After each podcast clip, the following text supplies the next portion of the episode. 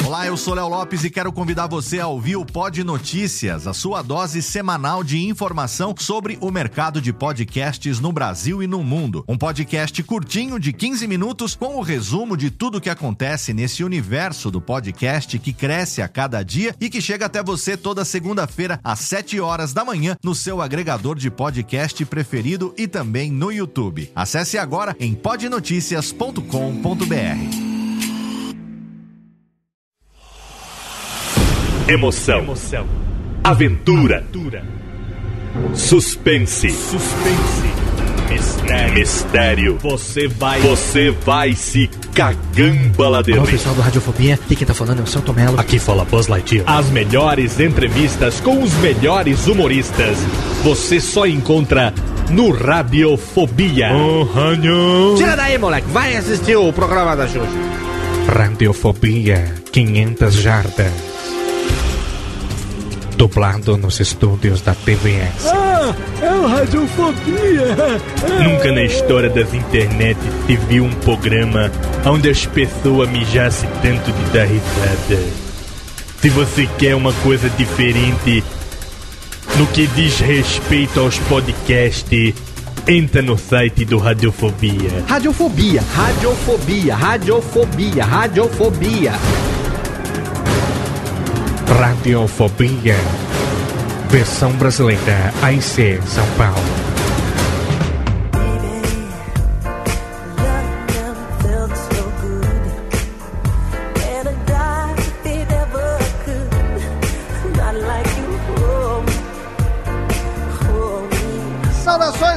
Desocupado, você do mundo inteiro que insiste em ouvir essa bagaça podcastal. Sim, eu sou Léo Lopes e é com orgulho na minhas tetildes que eu trago pra você mais um programa delicinha, mais um Radiofobia.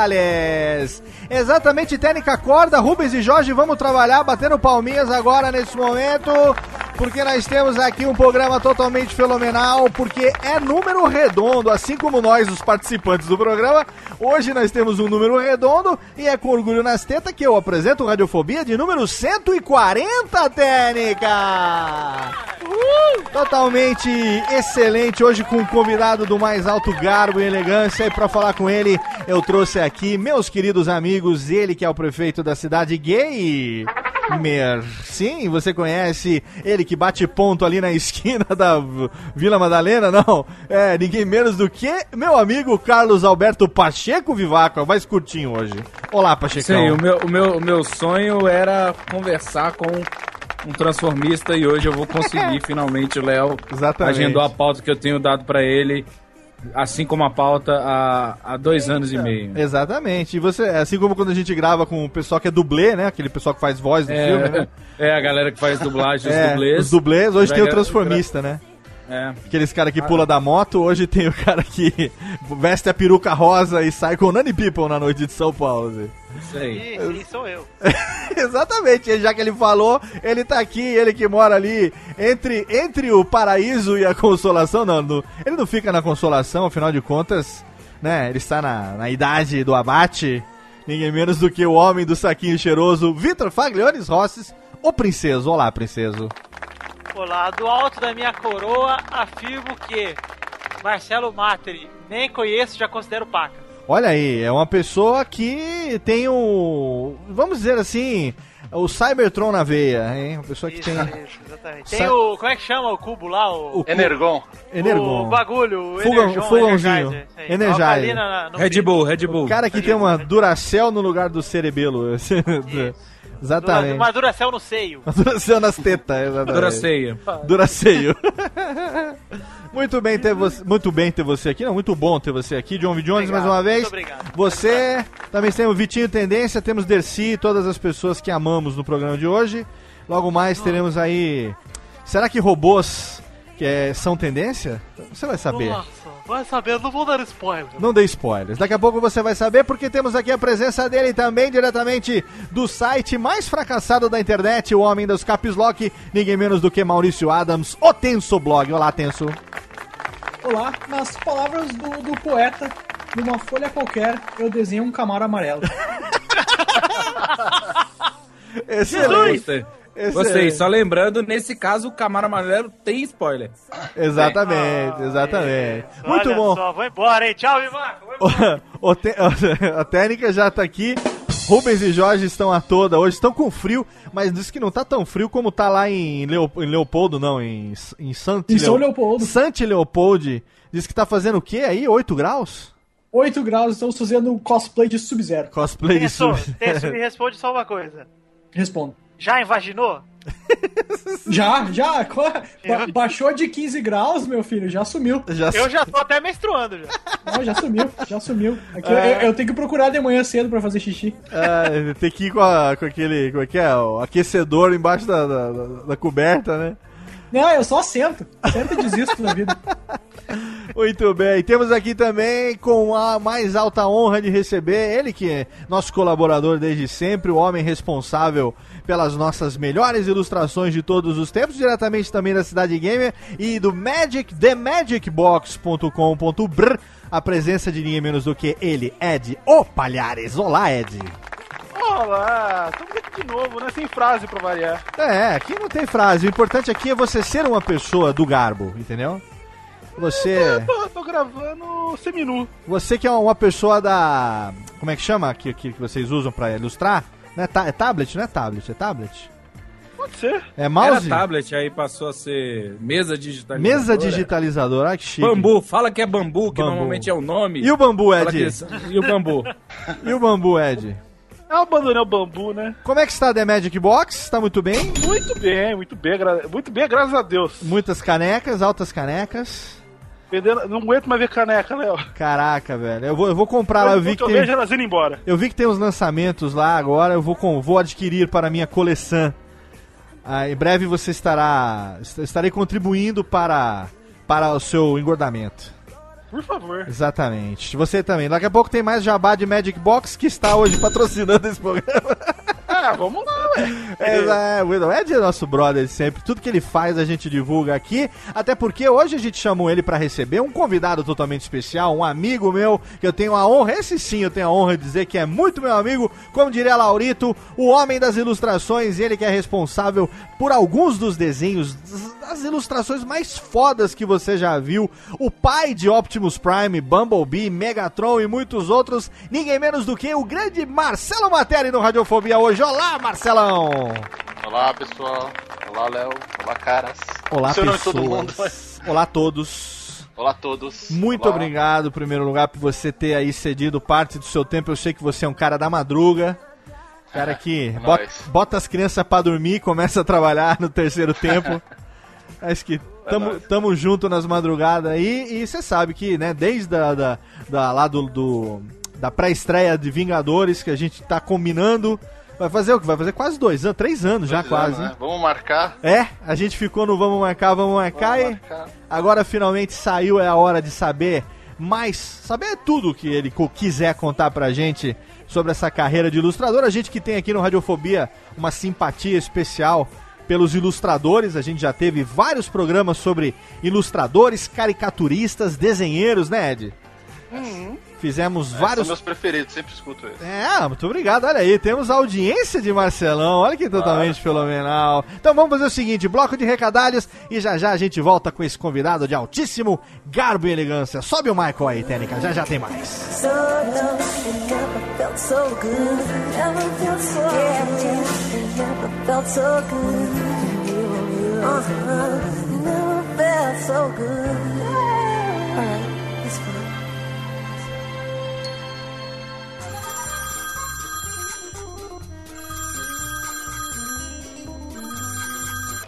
Alô? Não, meu pai tá assim. Ah, mas ele não pode atender. Ele tá ocupado, tá fazendo totô. Eu vou anotar. Fala aí. Nossa, é? Puxa vida, hein? Ah, tá bom. Pode deixar que eu falo. Tá, tchau. Ô pai, tem recado aqui, ó. Vamos rapidamente para a sessão de recadalhos desse Radiofobia, primeiramente recomendando os nossos parceiros de hospedagem, aqueles condomínios de alto garbo e elegância que garantem um download macio e gostosinho para você a qualquer hora do dia e da noite. Primeiramente, HostGator, nosso parceiro de hospedagem já há quase 5 anos, que garante que o radiofobia.com.br esteja lá sempre à sua disposição. E agora, mais recentemente também, nosso novo parceiro Blueberry Hosting, exatamente o melhor serviço de armazenamento de podcasts, armazenamento especializado dos MP3 dos seus podcasts, por uma empresa que tem podcast no seu DNA, Raw Voice, sediada nos Estados Unidos, que é responsável, além do Blueberry Hosting, é responsável também pelo Blueberry PowerPress, para você que tem aí o seu site hospedado né, no seu próprio servidor, numa plataforma WordPress, pode ter certeza que você vai querer mudar o seu plugin. Provavelmente você tem aí o PodPress que já está extinto, já está sem atualizações há muito tempo. Provavelmente você sim vai querer trocar, vai querer fazer um update e mudar para o PowerPress, porque lá, além do Blueberry Hosting, que é um serviço que você pode contratar, você tem de graça o melhor plugin para podcasts del mundo, que é o Blueberry PowerPress, e tem também as estatísticas, as métricas que você pode utilizar de graça, ou você pode também assinar um plano premium por apenas 5 doletas, 5 Obamas por mês. Você garante um serviço profissional de estatísticas que você pode atualizar a qualquer hora do dia. Você pode acompanhar os downloads do seu programa lá nas estatísticas do Blueberry. Então não deixe de clicar nos links que estão lá no post e garantir que você tenha sempre os melhores serviços de hospedagem, de métrica e também o plugin para o seu podcast. Nós estamos aqui também indicando o nosso novo perfil nas redes sociais, o arroba curso de podcast, no Twitter e também a nova fanpage facebook.com barra curso de podcast. É lá que a gente vai utilizar para divulgar todas as atividades relacionadas a aulas, workshops e oficinas de podcast que eu tenho ministrado desde 2013 por todo o Brasil e também online. Você pode já imediatamente clicar no link lá do post e se inscrever no workshop de produção de podcasts, na sua edição online, um curso que está disponível lá imediatamente. Você faz a sua inscrição e tem acesso imediato a mais de 4 horas de conteúdo de podcasts em 21 vídeos em HD filmados com duas câmeras, com captação de áudio profissional que vão garantir para você aí todo um introdutório a respeito do podcast, desde a da origem do rádio até a origem do podcast, passando por pontos como captação, software e hardware, toda a parte de volume, como você capta um áudio bacana, sem ruído, como você utiliza melhor o seu equipamento, passando por questões como os 7 P's do podcast, que é uma série que a gente tem agora no Alotênica, mas que já faz parte do workshop desde a sua concepção, e também a parte de feed, iTunes, enfim, um workshop completo, totalmente online, disponível para você através da plataforma dos nossos parceiros lá do Bivet.com.br. Esse é o nosso workshop de produção de podcasts online. Agora para você aí que está no nível mais intermediário, de intermediário para avançado, cujo interesse já é especificamente na edição, então eu indico a nossa oficina de edição, a oficina Hands-on, editando o seu melhor podcast do mundo. Essa por enquanto só nas suas versões presenciais. A gente já teve uma turma em São Paulo e já estamos com uma nova turma marcada essa para a cidade do Rio de Janeiro. Alô cariocas, você aí que está esperando, você aí que é, tinha perdido a oportunidade de fazer agora no final de maio, essa turma foi transferida para o dia 9 de agosto de 2014, um sábado, dia 9 de agosto de 2014, o segundo sábado do mês de agosto, a gente vai realizar a oficina Hands-On, editando o seu melhor podcast do mundo na capital da Guanabara. Então você pode agora entrar lá no nosso site e ainda se inscrever, porque nessa oficina especificamente eu vou compartilhar com você tudo aquilo que eu utilizo nas técnicas de edição de todos os podcasts que são editados pela minha empresa, Radiofobia Podcast Multimídia. Então você vai saber como é que é feita a edição do Nerdcast, a edição do PM Insights do meu querido Américo Pinto, a edição do Tecnocast, o podcast do Tecnoblog, que também agora é meu cliente, é cliente da nossa empresa, Radiofobia Podcast e Multimídia. Falar nisso, se você quiser também, você pode fazer uma cotação aí, que a nossa empresa tem editores profissionais. Além de mim, tem outras pessoas também prestando esse serviço através da minha empresa, que você pode ter também aí a terceirização da edição do seu podcast. É, manda um e-mail comercial arroba radiofobia.com.br. Quem sabe a nossa proposta não vai aí ao encontro das suas necessidades. Mas, Alt Tab voltando, Oficina Hands-On editando o seu melhor podcast do mundo. Eu vou passar todas essas dicas, todos esses macetes lá no Rio de Janeiro, então, dia 9 de agosto de 2014. Inscrições abertas, corre lá, garanta a sua inscrição, porque além da gente ter postergado a data para garantir que o maior número possível de pessoas pudesse participar, a gente também fez uma redução no valor da inscrição. Então agora você vai conseguir se inscrever por 30 reais a menos do que o preço original. Olha que mamata, hein? Você vai pagar muito pouco por 5 horas de conteúdo compartilhado com, enfim, uma pequenina pessoa que já está aí há 6 anos editando os podcasts diariamente, 10 horas, 12 horas por dia. Então acredito que tem um pouquinho, um pouquinho de experiência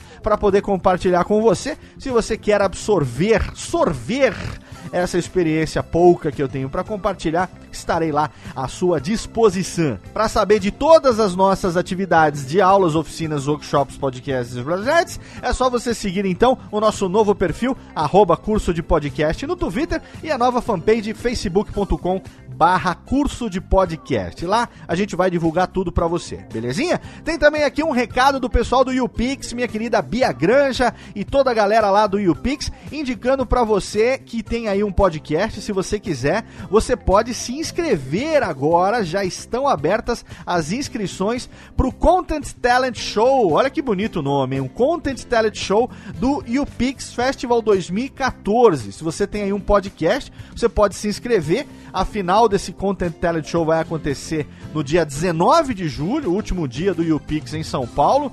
E participaremos como jurados eu, meu querido amigo Internei, também Sandra Jimenez, diretora de parcerias e estratégias do YouTube Brasil, e também Rica Grande, advogado e sócio fundador da IQ, é, empresa que vai dar aí a consultoria, um dos prêmios para o ganhador do Content Talent Show 2014. Ano passado, para você que acompanha podcasts, nosso querido Pedro Duarte, lá do Bacanudo, né, com seus 20 perguntas, ele foi o podcast vencedor desse Content Talent Show. Então, se você tem um podcast e quer se inscrever, é necessário que você tenha pelo menos um episódio já no ar. Vale qualquer conteúdo divulgado na internet em áudio gravado, tá? Pode ser gravado, feito ao vivo, mas tem que estar disponibilizado para download. Se for rádio, não vale. E o seu programa tem que ter no máximo 3 mil ouvintes, ou no máximo 3 mil downloads por programa, que é para mostrar que você realmente está começando e quer participar do Content Talent Show. Todas as instruções estão lá no site do YouPix. O link tá lá no post para você que tem aí um podcast que está começando agora e já quer estar aí em destaque, em evidência, participando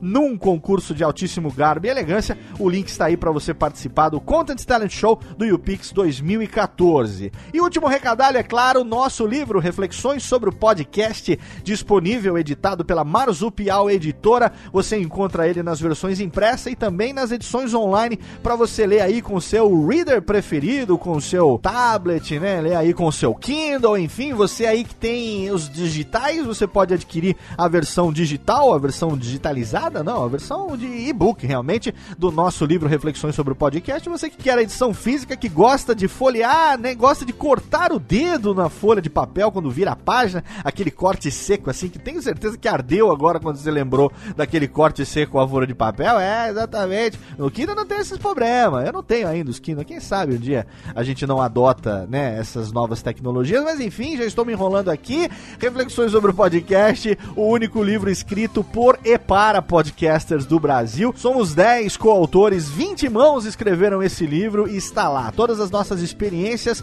como podcasters no Brasil, um livro feito inteiramente para você aí, entusiasta da podosfera, você que está aventurando, você que já está fazendo podcast e gostaria de saber um pouco mais sobre essa mídia fascinante, eu super recomendo o nosso livro Reflexões sobre o Podcast. Belezinha? Siga também o Radiofobia em todas as redes sociais, tem o Radiofobia, tem o Alotênica, tem o Léo Radiofobia. Tem todos os nossos integrantes também aí que você pode acompanhar. Todos os links estão lá no nosso site radiofobia.com.br. E aí, já falei pra Carax, agora aumenta o volume porque tá no ar o nosso Radiofobia número redondo 140. Entrevista totalmente fenomenal com o ilustrador mais fenomenal ainda, Marcelo Materi, o pai dos Transformers. Aumenta o som, até já. Radiofobia! Radiofobia!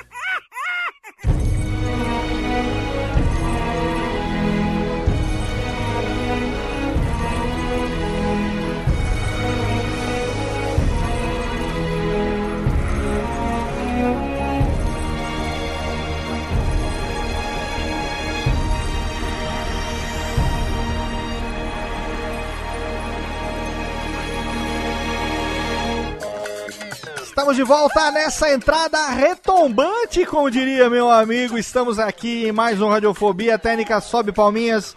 Estamos aqui ao som de Michael Chambers, seu lançamento póstumo, Escape, um álbum muito do grande caralho de foda. E nós temos aqui para honrar esse nosso convidado de hoje, que também é um convidado do mais alto garbo e elegância, ninguém menos do que meu amigo, o ilustrador, o cara dos desenhos, Marcelo Materi Técnica. Muito obrigado. Ah, obrigado. Estamos aqui de volta nesse bloco, nesse comecinho de programa. Marcelão, primeiro, mais uma vez, uma honra receber você aqui no nosso humilde programinha. É, e a gente sempre pergunta para os nossos convidados aqui, né, como é que eles eram quando pequeninos. Como é que era o pequeno Marcelo Matéria? Eu conheço você, sei que você é uma pessoa, não é uma pessoa necessariamente extrovertida, aqueles cara engraçaralho, né, que, que chega ocupando pouco, espaço. Você é um cara mais, mais, é, mais centrado, uma pessoa mais tranquila. Mas com relação à sua arte, aquilo que você desenvolve, né, quando você era criança, você era o moleque dos rabiscos, dos lápis e desenhava bem e tal, ou você era meio garranchudo e depois é que você cresceu e foi aprender a desenhar? Não, eu era, eu era o cara do. Eu era, eu era o nerd dos rabiscos, tá ligado? Aham. Na época que nerd era uma coisa pejorativa. Era, Sim. eu, era, eu era gordinho e só ficava desenhando. Não sabia jogar futebol. E daí eu ficava desenhando nas carteiras do colégio, essas coisas. E. tipo, excluído, sabe? Esse tipo de coisa. E, mas, segundo a minha mãe, eu sempre desenhei desde pequeno, né? Tipo, ela. Ela dizia que quando a gente ia na praia, eu ficava desenhando na areia com palito de sorvete. Ah, que legal. Diz que meus primeiros desenhos que ela identificou foram desenhos do Popeye. Ah, que bacana. Uma entrega idade, né? Puta, entrega pra caralho. Você tá o quê? Tu fez 37 já, não? É, não, 36. 36? É, tá. Então, Vitinho, Popeye é um personagem de desenho animado é, que a, a gente chegou a ver até em preto e branco na Globo. Pois é. Ah, achei que era uma expressão, tipo, pô, pai! Era sobre um cara com elefantias nos braços que É. namorava uma anorexia e sofria bullying aos 70 anos. Ah, É. Era caolho também. É. Lembrei quem é. Não, Era caolho. quem é. Fumava um cachimbo de espinafre, uma Já viu erva. vítima de derrame? Já, já vi. Daquele jeito. Tipo, daquele jeito. Daquele jeito. Mas você desenhava, então, como nerd desenhista, você não É, eu compensa. desenhava tudo, né? Então, cara? mas- Tipo, X-Men, quadrinhos, eu gostava ver de tudo, né, na época. Eu, eu lembro que eu copiava bastante. Tá ligado aqueles álbuns de figurinhas da década de 80? Era Thundercats, He-Man. Sim, sim, claro. Cara, eu- minha mãe me arranjava carbono, cara. Eu pegava um papel sulfite e fazia festa com aquilo. Tudo que passava no balão mágico virava álbum de figurinha, né? Sim, sim. Aí a Era- gente- Era... Aí a gente colecionava. Tinha o Rambo, né? O álbum de figurinha do Rambo. É. Lembra do desenho do Rambo? Porra, lembro. Pô, desenho do Rambo era. bom. Era Desenho do, violento. de- né? Nossa, era horroroso o desenho do Rambo. Desenho do Rambo era demais, cara. Tinha Desenho o do... Ninja. Puta, Tipo, que, o Ninja era é legal. aquela, O? Ninja Branco, tinha os bonequinhos. Legal que tinha os bonequinhos. A gente queria comprar os bonequinhos também. O Thundercats e tal. E naquela época, quando a gente é- era moleque, a- a- teve a primeira. a- aquele primeiro desenho original dos Transformers, né? Você chegou a ver na Sim. televisão também? Passou na Globo, né? Passou na Globo, passava aos domingos. E eu lembro que. Antes do MacGyver, passava. É. Era, era a sequência, acho que era. Até um cara num, num, num- numa comunidade do Facebook. Comunidade Facebook, é grupo, né? Na comunidade. Aham. O cara, o cara postou uma, uma- um jornal. Uma, o, o cara achou na Folha de São Paulo a data que saiu o desenho. Porque antigamente saía no jornal, né? Tipo, programação do domingo. Então era Alf, Comandos em Ação e Transformers. Daí tava lá, estreia de os desenhos dos Transformers, não sei o que. Caraca. Eu lembro de ter assistido na época, cara. Eu lembro que eu fui na casa de um tio, assim, era no interior, era num sítio. E meu pai falava, pô, moleque, vai brincar, cara. Eu falava, não, cara, eu quero, eu quero ver os desenhos, pai. Não, não, vai brincar, meu. É, né? Caiu o dia inteiro assistindo desenho. Pior que a TV não pegava, tá ligado? Eu tava Era um desespero, o moleque querendo ver o primeiro episódio. Eu nunca conseguia ver os primeiros episódios, né? Era o único episódio que na Globo passava abertura, né, cara? Pois é. Passava- E daí eu, cara, aí começou, né? Mas daí como moleque você vai, você vai acompanhando o que é da época, né? Então, por exemplo, era Thundercats, eu, eu- He-Man, eu era muito fanático por He-Man também. Quando moleque, tipo. Meu avô trazia os bonecos do Paraguai, né? Só quem não trazia as coisas do Paraguai pra nós, né? Só que eu não sabia que dava pra trazer Transformer, cara. Porque se soubesse, teria pedido, porra. Caraca. Só ficava com He-Man, cara. Eu lembro que naquela Pô, época. He-Man era caidão, né, comparado com Transformers. É, cara, mas era, era a febre da época, né, meu? Se você for ver, tipo, todos os meus amigos só tinham He-Man, cara. Eu não tinha nenhum cara que tinha Transformer na escola. Então, Você sabe o que dizem pra febre, né? Sinal de infecção, se ficar muito tempo dá problema mental, é o He-Man. tomou muito sol na cabeça com tanga de texugo, né, Vivaco? Exatamente, fica bronzeado que nem o Príncipe Adam fica, mas... Muda a voz, né? É, mas você sabe que é, eu tenho poucos, infelizmente, eu guardo ainda hoje. Eu vou fazer 40 agora em julho, né? Eu guardo poucos brinquedos da, da minha infância, mas eu consegui guardar dois jogos de botão, futebol de botão. Consegui guardar uns 10 ou 11 carrinhos da Matchbox, carrinho de ferro. O Matchbox, pra Daquela quem não época? sabe. É, daquela época, dos anos 80. Quando eu tinha. Não era de pedra, não? É, não, não, não. Era de metal.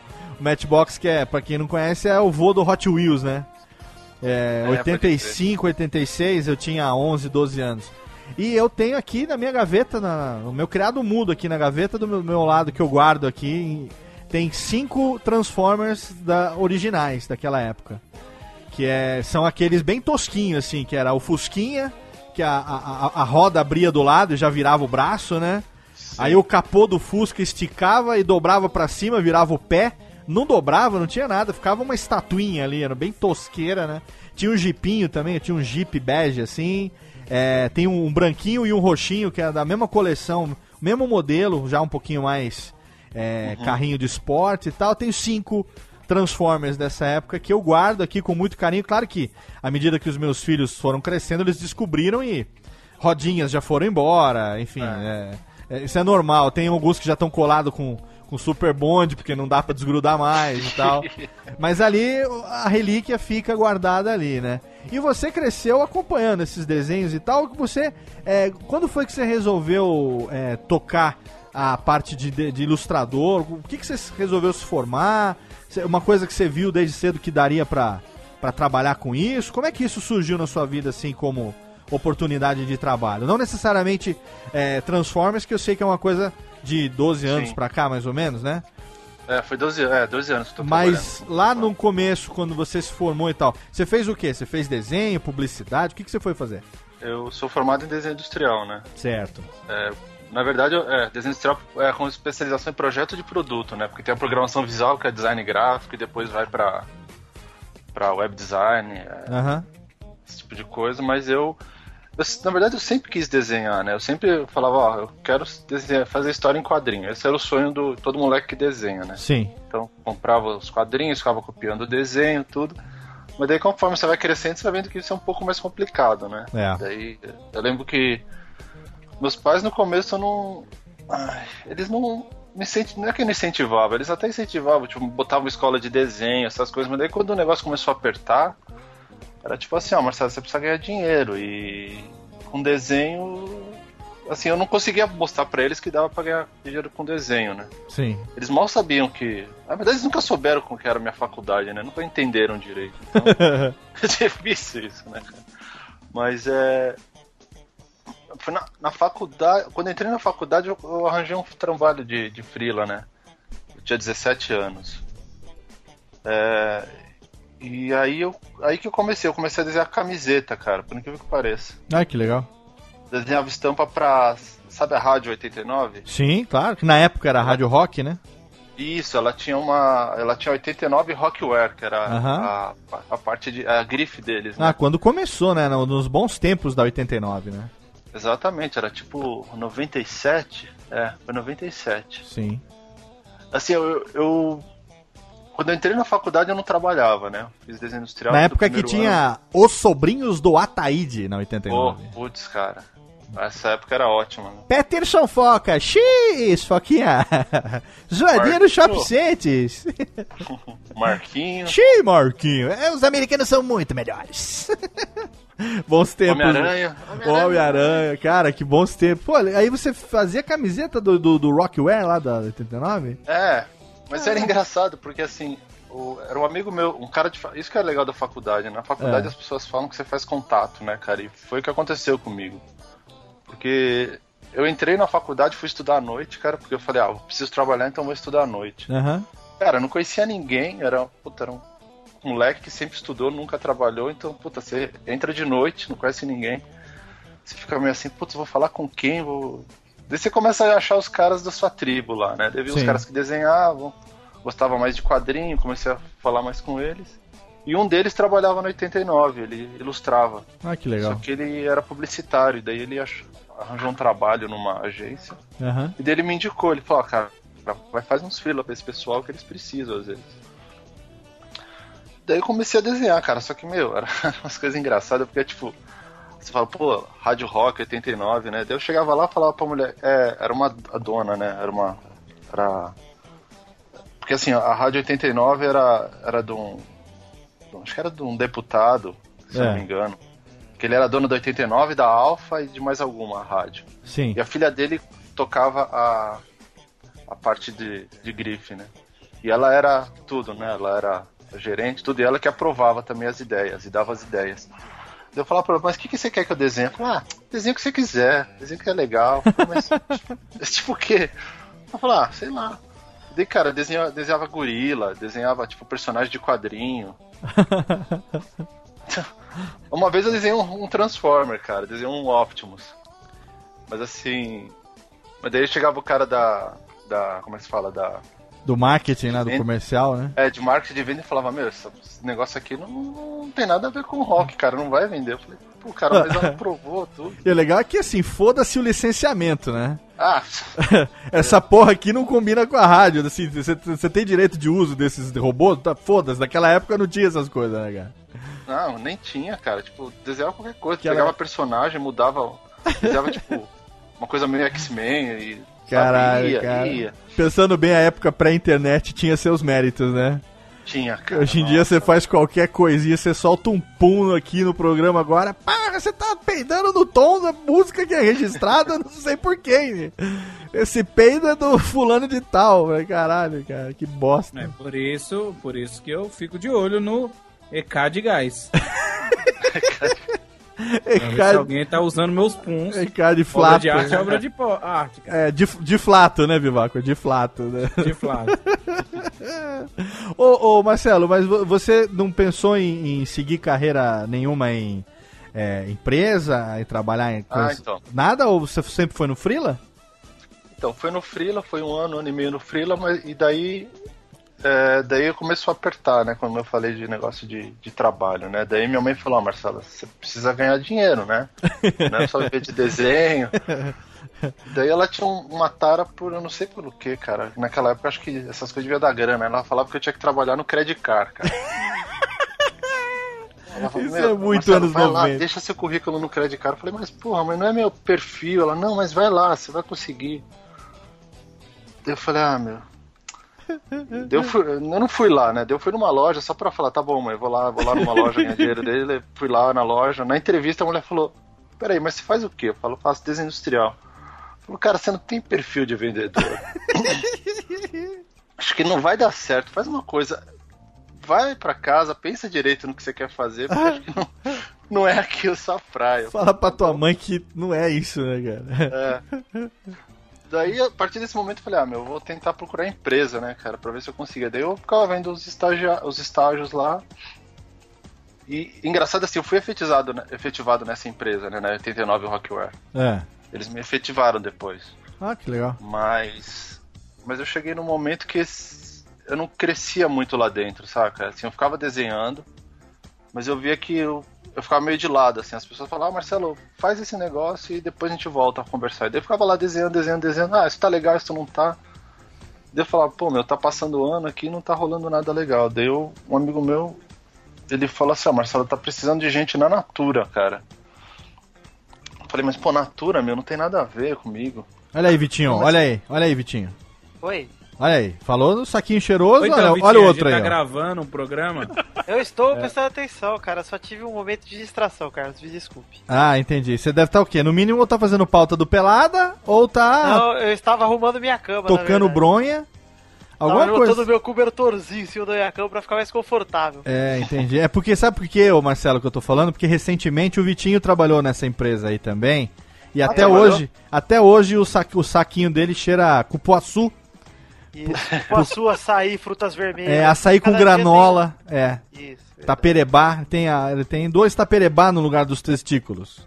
isso. Duas, duas macadâmias. né? É, duas, duas é, cupuaçu, aquele cara. Agora no frio são mais duas castanhas do Pará do que uma Duas castanhas do Pará.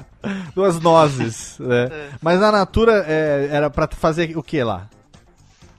Pra design de embalagem. Ah, já Olha. era mais É. próximo do que você fazia, né? É, então, como eu tava fazendo. Eu ainda não tinha. é, eu tava na faculdade, mas ainda não tava. né, Não tinha mudado a especialização, né? Era aquela. Na minha época, eu não sei como é que é hoje. É, Você fa- Era no último ano que você especializava, né? certo. Daí no. eu- entrei no terceiro pro. É, ter- no começo do terceiro ano, né? Terceiro pro quarto. Daí eu fi- eu fiz a entrevista lá, fiz o. Aquelas dinâmicas de grupo legal, com bexiga, só pra bexiga. Daí vai pra um lado, vai pro outro. Fala o que você Ai, quer fazer da vida, que fala o que bosta. você não quer.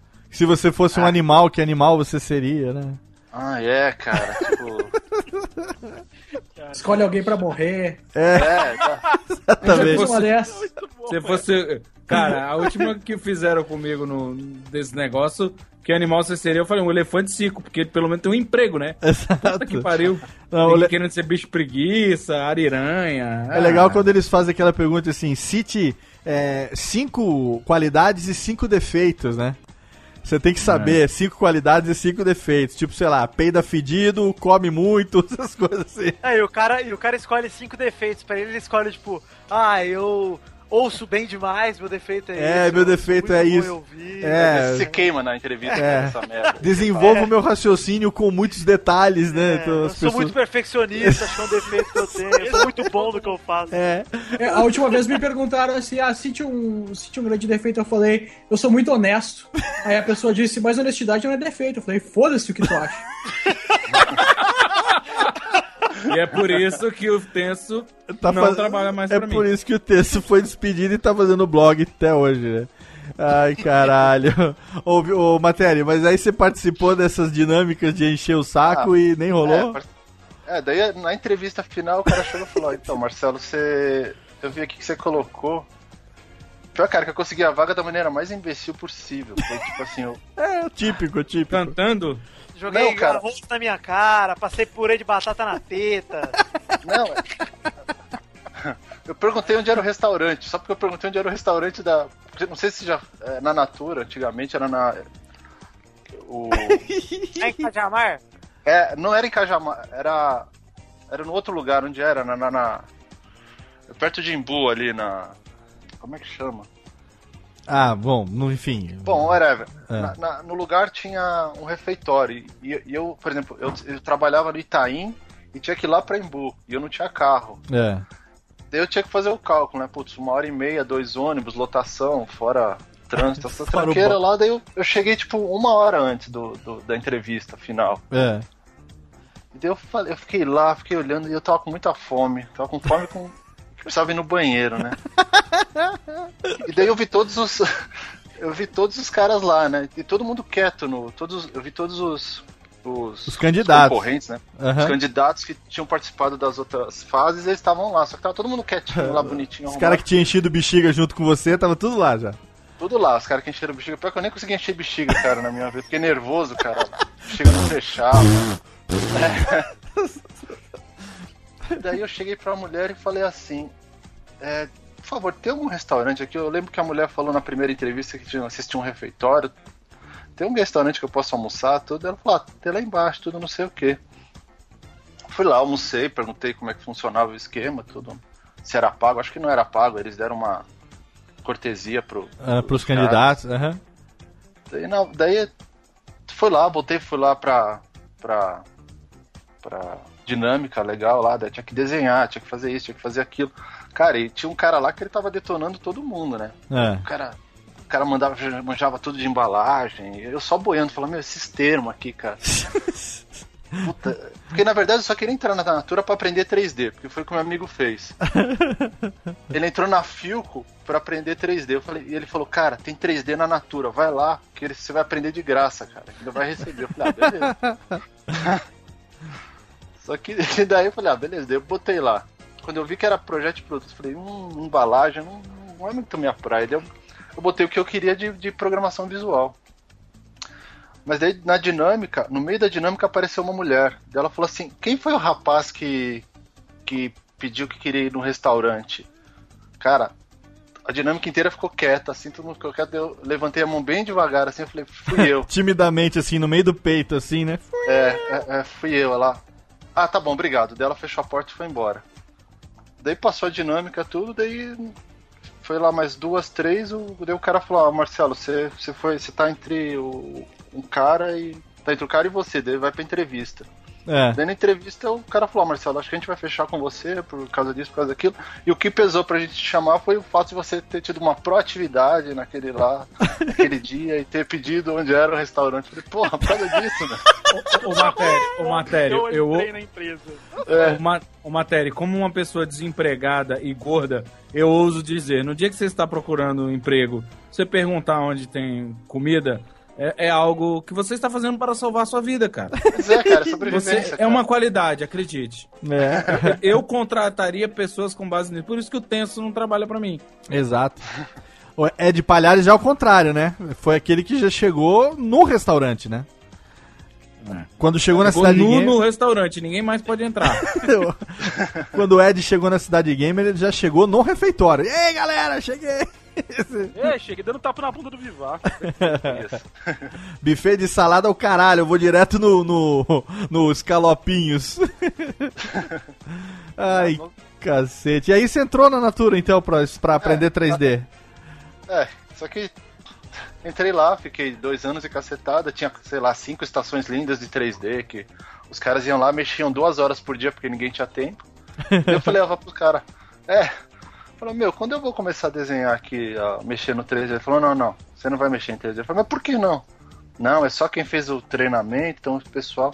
Meu, os caras, tipo, os, os designers sênios lá ficavam tipo duas horas desenhando sempre a mesma embalagem, cara. Caralho. Era a mesma semana o cara ficava rotacionando no 3D o dia inteiro, porque o cara não sabia mexer. Cara, ficava lá de Embromation. É. Cara, E que daí eu bosta. passei dois anos lá, não fui efetivado, porque o cara que me contratou era um designer e depois quem assumiu o comando era um engenheiro, daí engenheiro não queria mais designer, tem aquelas Nossa. rixas de empresa. É multinacional, é isso aí, cara. É. Daí fui dispensado. Isso era no fim da faculdade, né? Daí no fim da faculdade eu fui dispensado, só que eu fiz, eu tava fazendo TCC e, e eu escolhi fazer projetos de produto. E isso que me ajudou a pegar um emprego depois, porque eu tava fazendo um, uma coisa, eu tava fazendo um boneco de TCC, um personagem, é um, um action figure baseado no personagem de quadrinho. Entendi. Então, tipo, pra aquela época, o pessoal só fazia cadeira, fazia carro. é, cara, o pessoal fazia luminária, fazia É, Isso era mais mesa. menos que ano, você lembra, matéria? O ano? É, mais Todos. Todos porque eu namorei uma que menina de desenho industrial e todo mundo só faz cadeira naquela coisa. Não, não, eu sei, eu só quero lembrar pra ver se bate mais ou menos. Então, cara, eu entrei em dois, 97, 96, tá em 2000, foi 2000 isso. É, é bem, bem na época que tava, tava começando a pegar fogo isso e a Apple. Porra, alguém podia fazer um retornando. extintor, né, cara? Fica quieto, Carlos! A gente não consegue desenvolver um raciocínio nesse programa inteiro. É.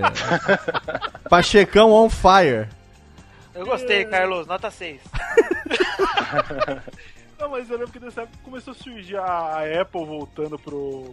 O mercado com, com os designs e tal, todo, todos arrojados assim. E todo mundo queria fazer coisa igual, cara.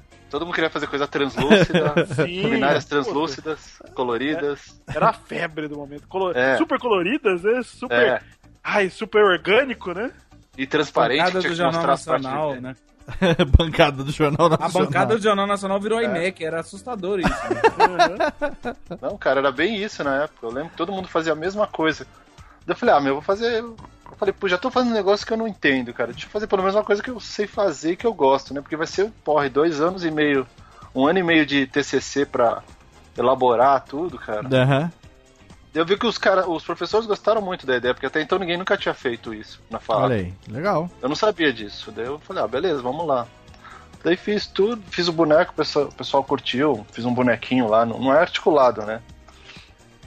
E. E daí o.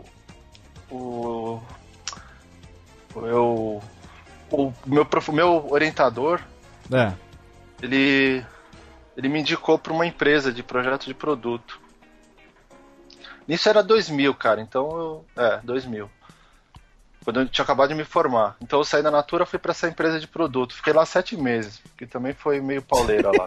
meio- Nossa, cara, daí eu vi que assim, eu não, eu não dava jeito pra coisa, cara. Aí sua mãe já tinha desistido. Ah, minha mãe já mas desistiu do você- Credit Card, cara. Ela... ela, ela falava, não, mas tenta outra coisa. Eu falei, porra, mãe, não quero tentar outra coisa. Eu vou, um desenho uma hora vai, uma hora vai. E daí eu saí dessa empresa. Um outro camarada da faculdade me chamou pra trabalhar numa produtora para fazer site para fazer um site infantil É. que ia ter rolar animação em Flash na época que tava rolando Flash. É, assim. tava bombando o Flash- Flash, né? Ah, tava no auge assim, 2000, 2001, Aham. eu acho. Tipo, ninguém tinha banda pra rodar essas coisas, mas todo mundo queria fazer coisa em Flash. Sim, sim. Daí eu fiz um, um chamava era um portal infantil, chamava Turma do Chiquinho.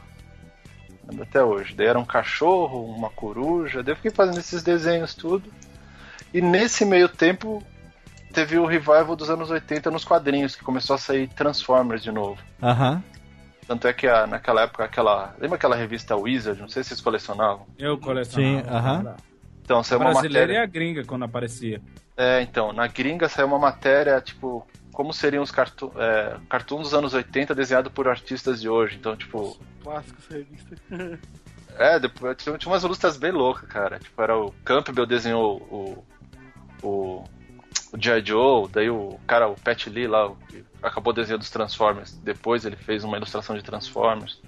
Daí tinha Thundercats, uma série de coisas. E depois disso começou a sair Transformers. Daí eles começaram a relançar algumas coisas de Transformers. Então começou a sair box de desenho animado. É, do primeira temporada, segunda temporada. Daí eu comecei a comprar essas coisas, né? Eu falei, ah, deixa eu reavivar, né, a. a o- A chama, né? A chama da infância de chama da. Transformers. É porque. Chama não, chama não. The Spark, cara. Tem que ser A Spark. é, o. Spark. Spark, a faísca. é. Faísca. Isso era 2002 já, não? 2001? Isso era 2001, cara. Eu tava na produtora e eu tava desenhando. eu, tava, eu desenhava lá o dia inteiro, né? Eu era ilustrador lá. eu Fui contratado como ilustrador. Vamos fazer o seguinte, espera um pouquinho só, que a gente vai entrar agora naquela parada do fórum, não é isso?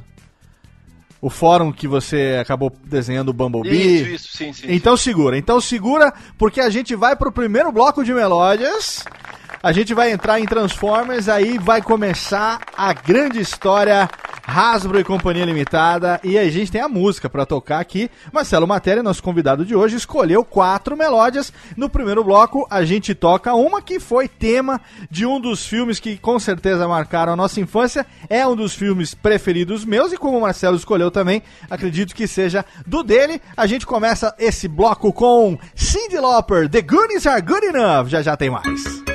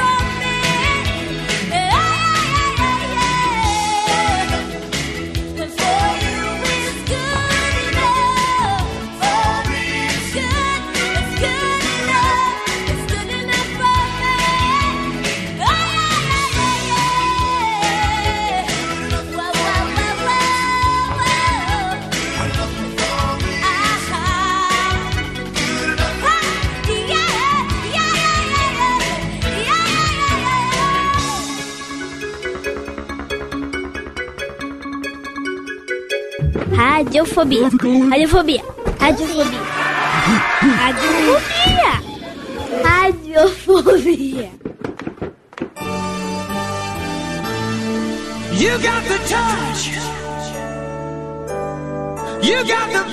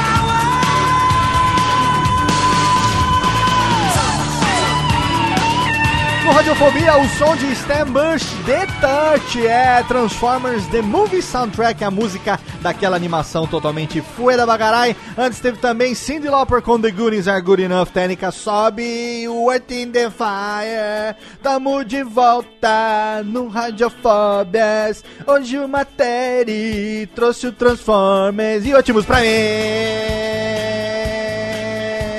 É, Megatron, viado! Do you remember? Estamos de volta, Tênica, cadê? Rubens e Jorge saiam do colo da Tênica e batam ah, palmas. Batam palmas, por favor, seus anões vagabundos que só fazem isso a cada 15 dias. Batam palmas, mais palmas, Rubens e Jorge, mais palmas pra, pra fazer merecer o salário agora nesse momento. É pra bater mais palma, caceta. É isso aí, faz favor. Exatamente. Nós temos hoje um convidado do mais alto garbo e elegância. Estamos aqui, eu, Viváqua, nosso querido Pachecão.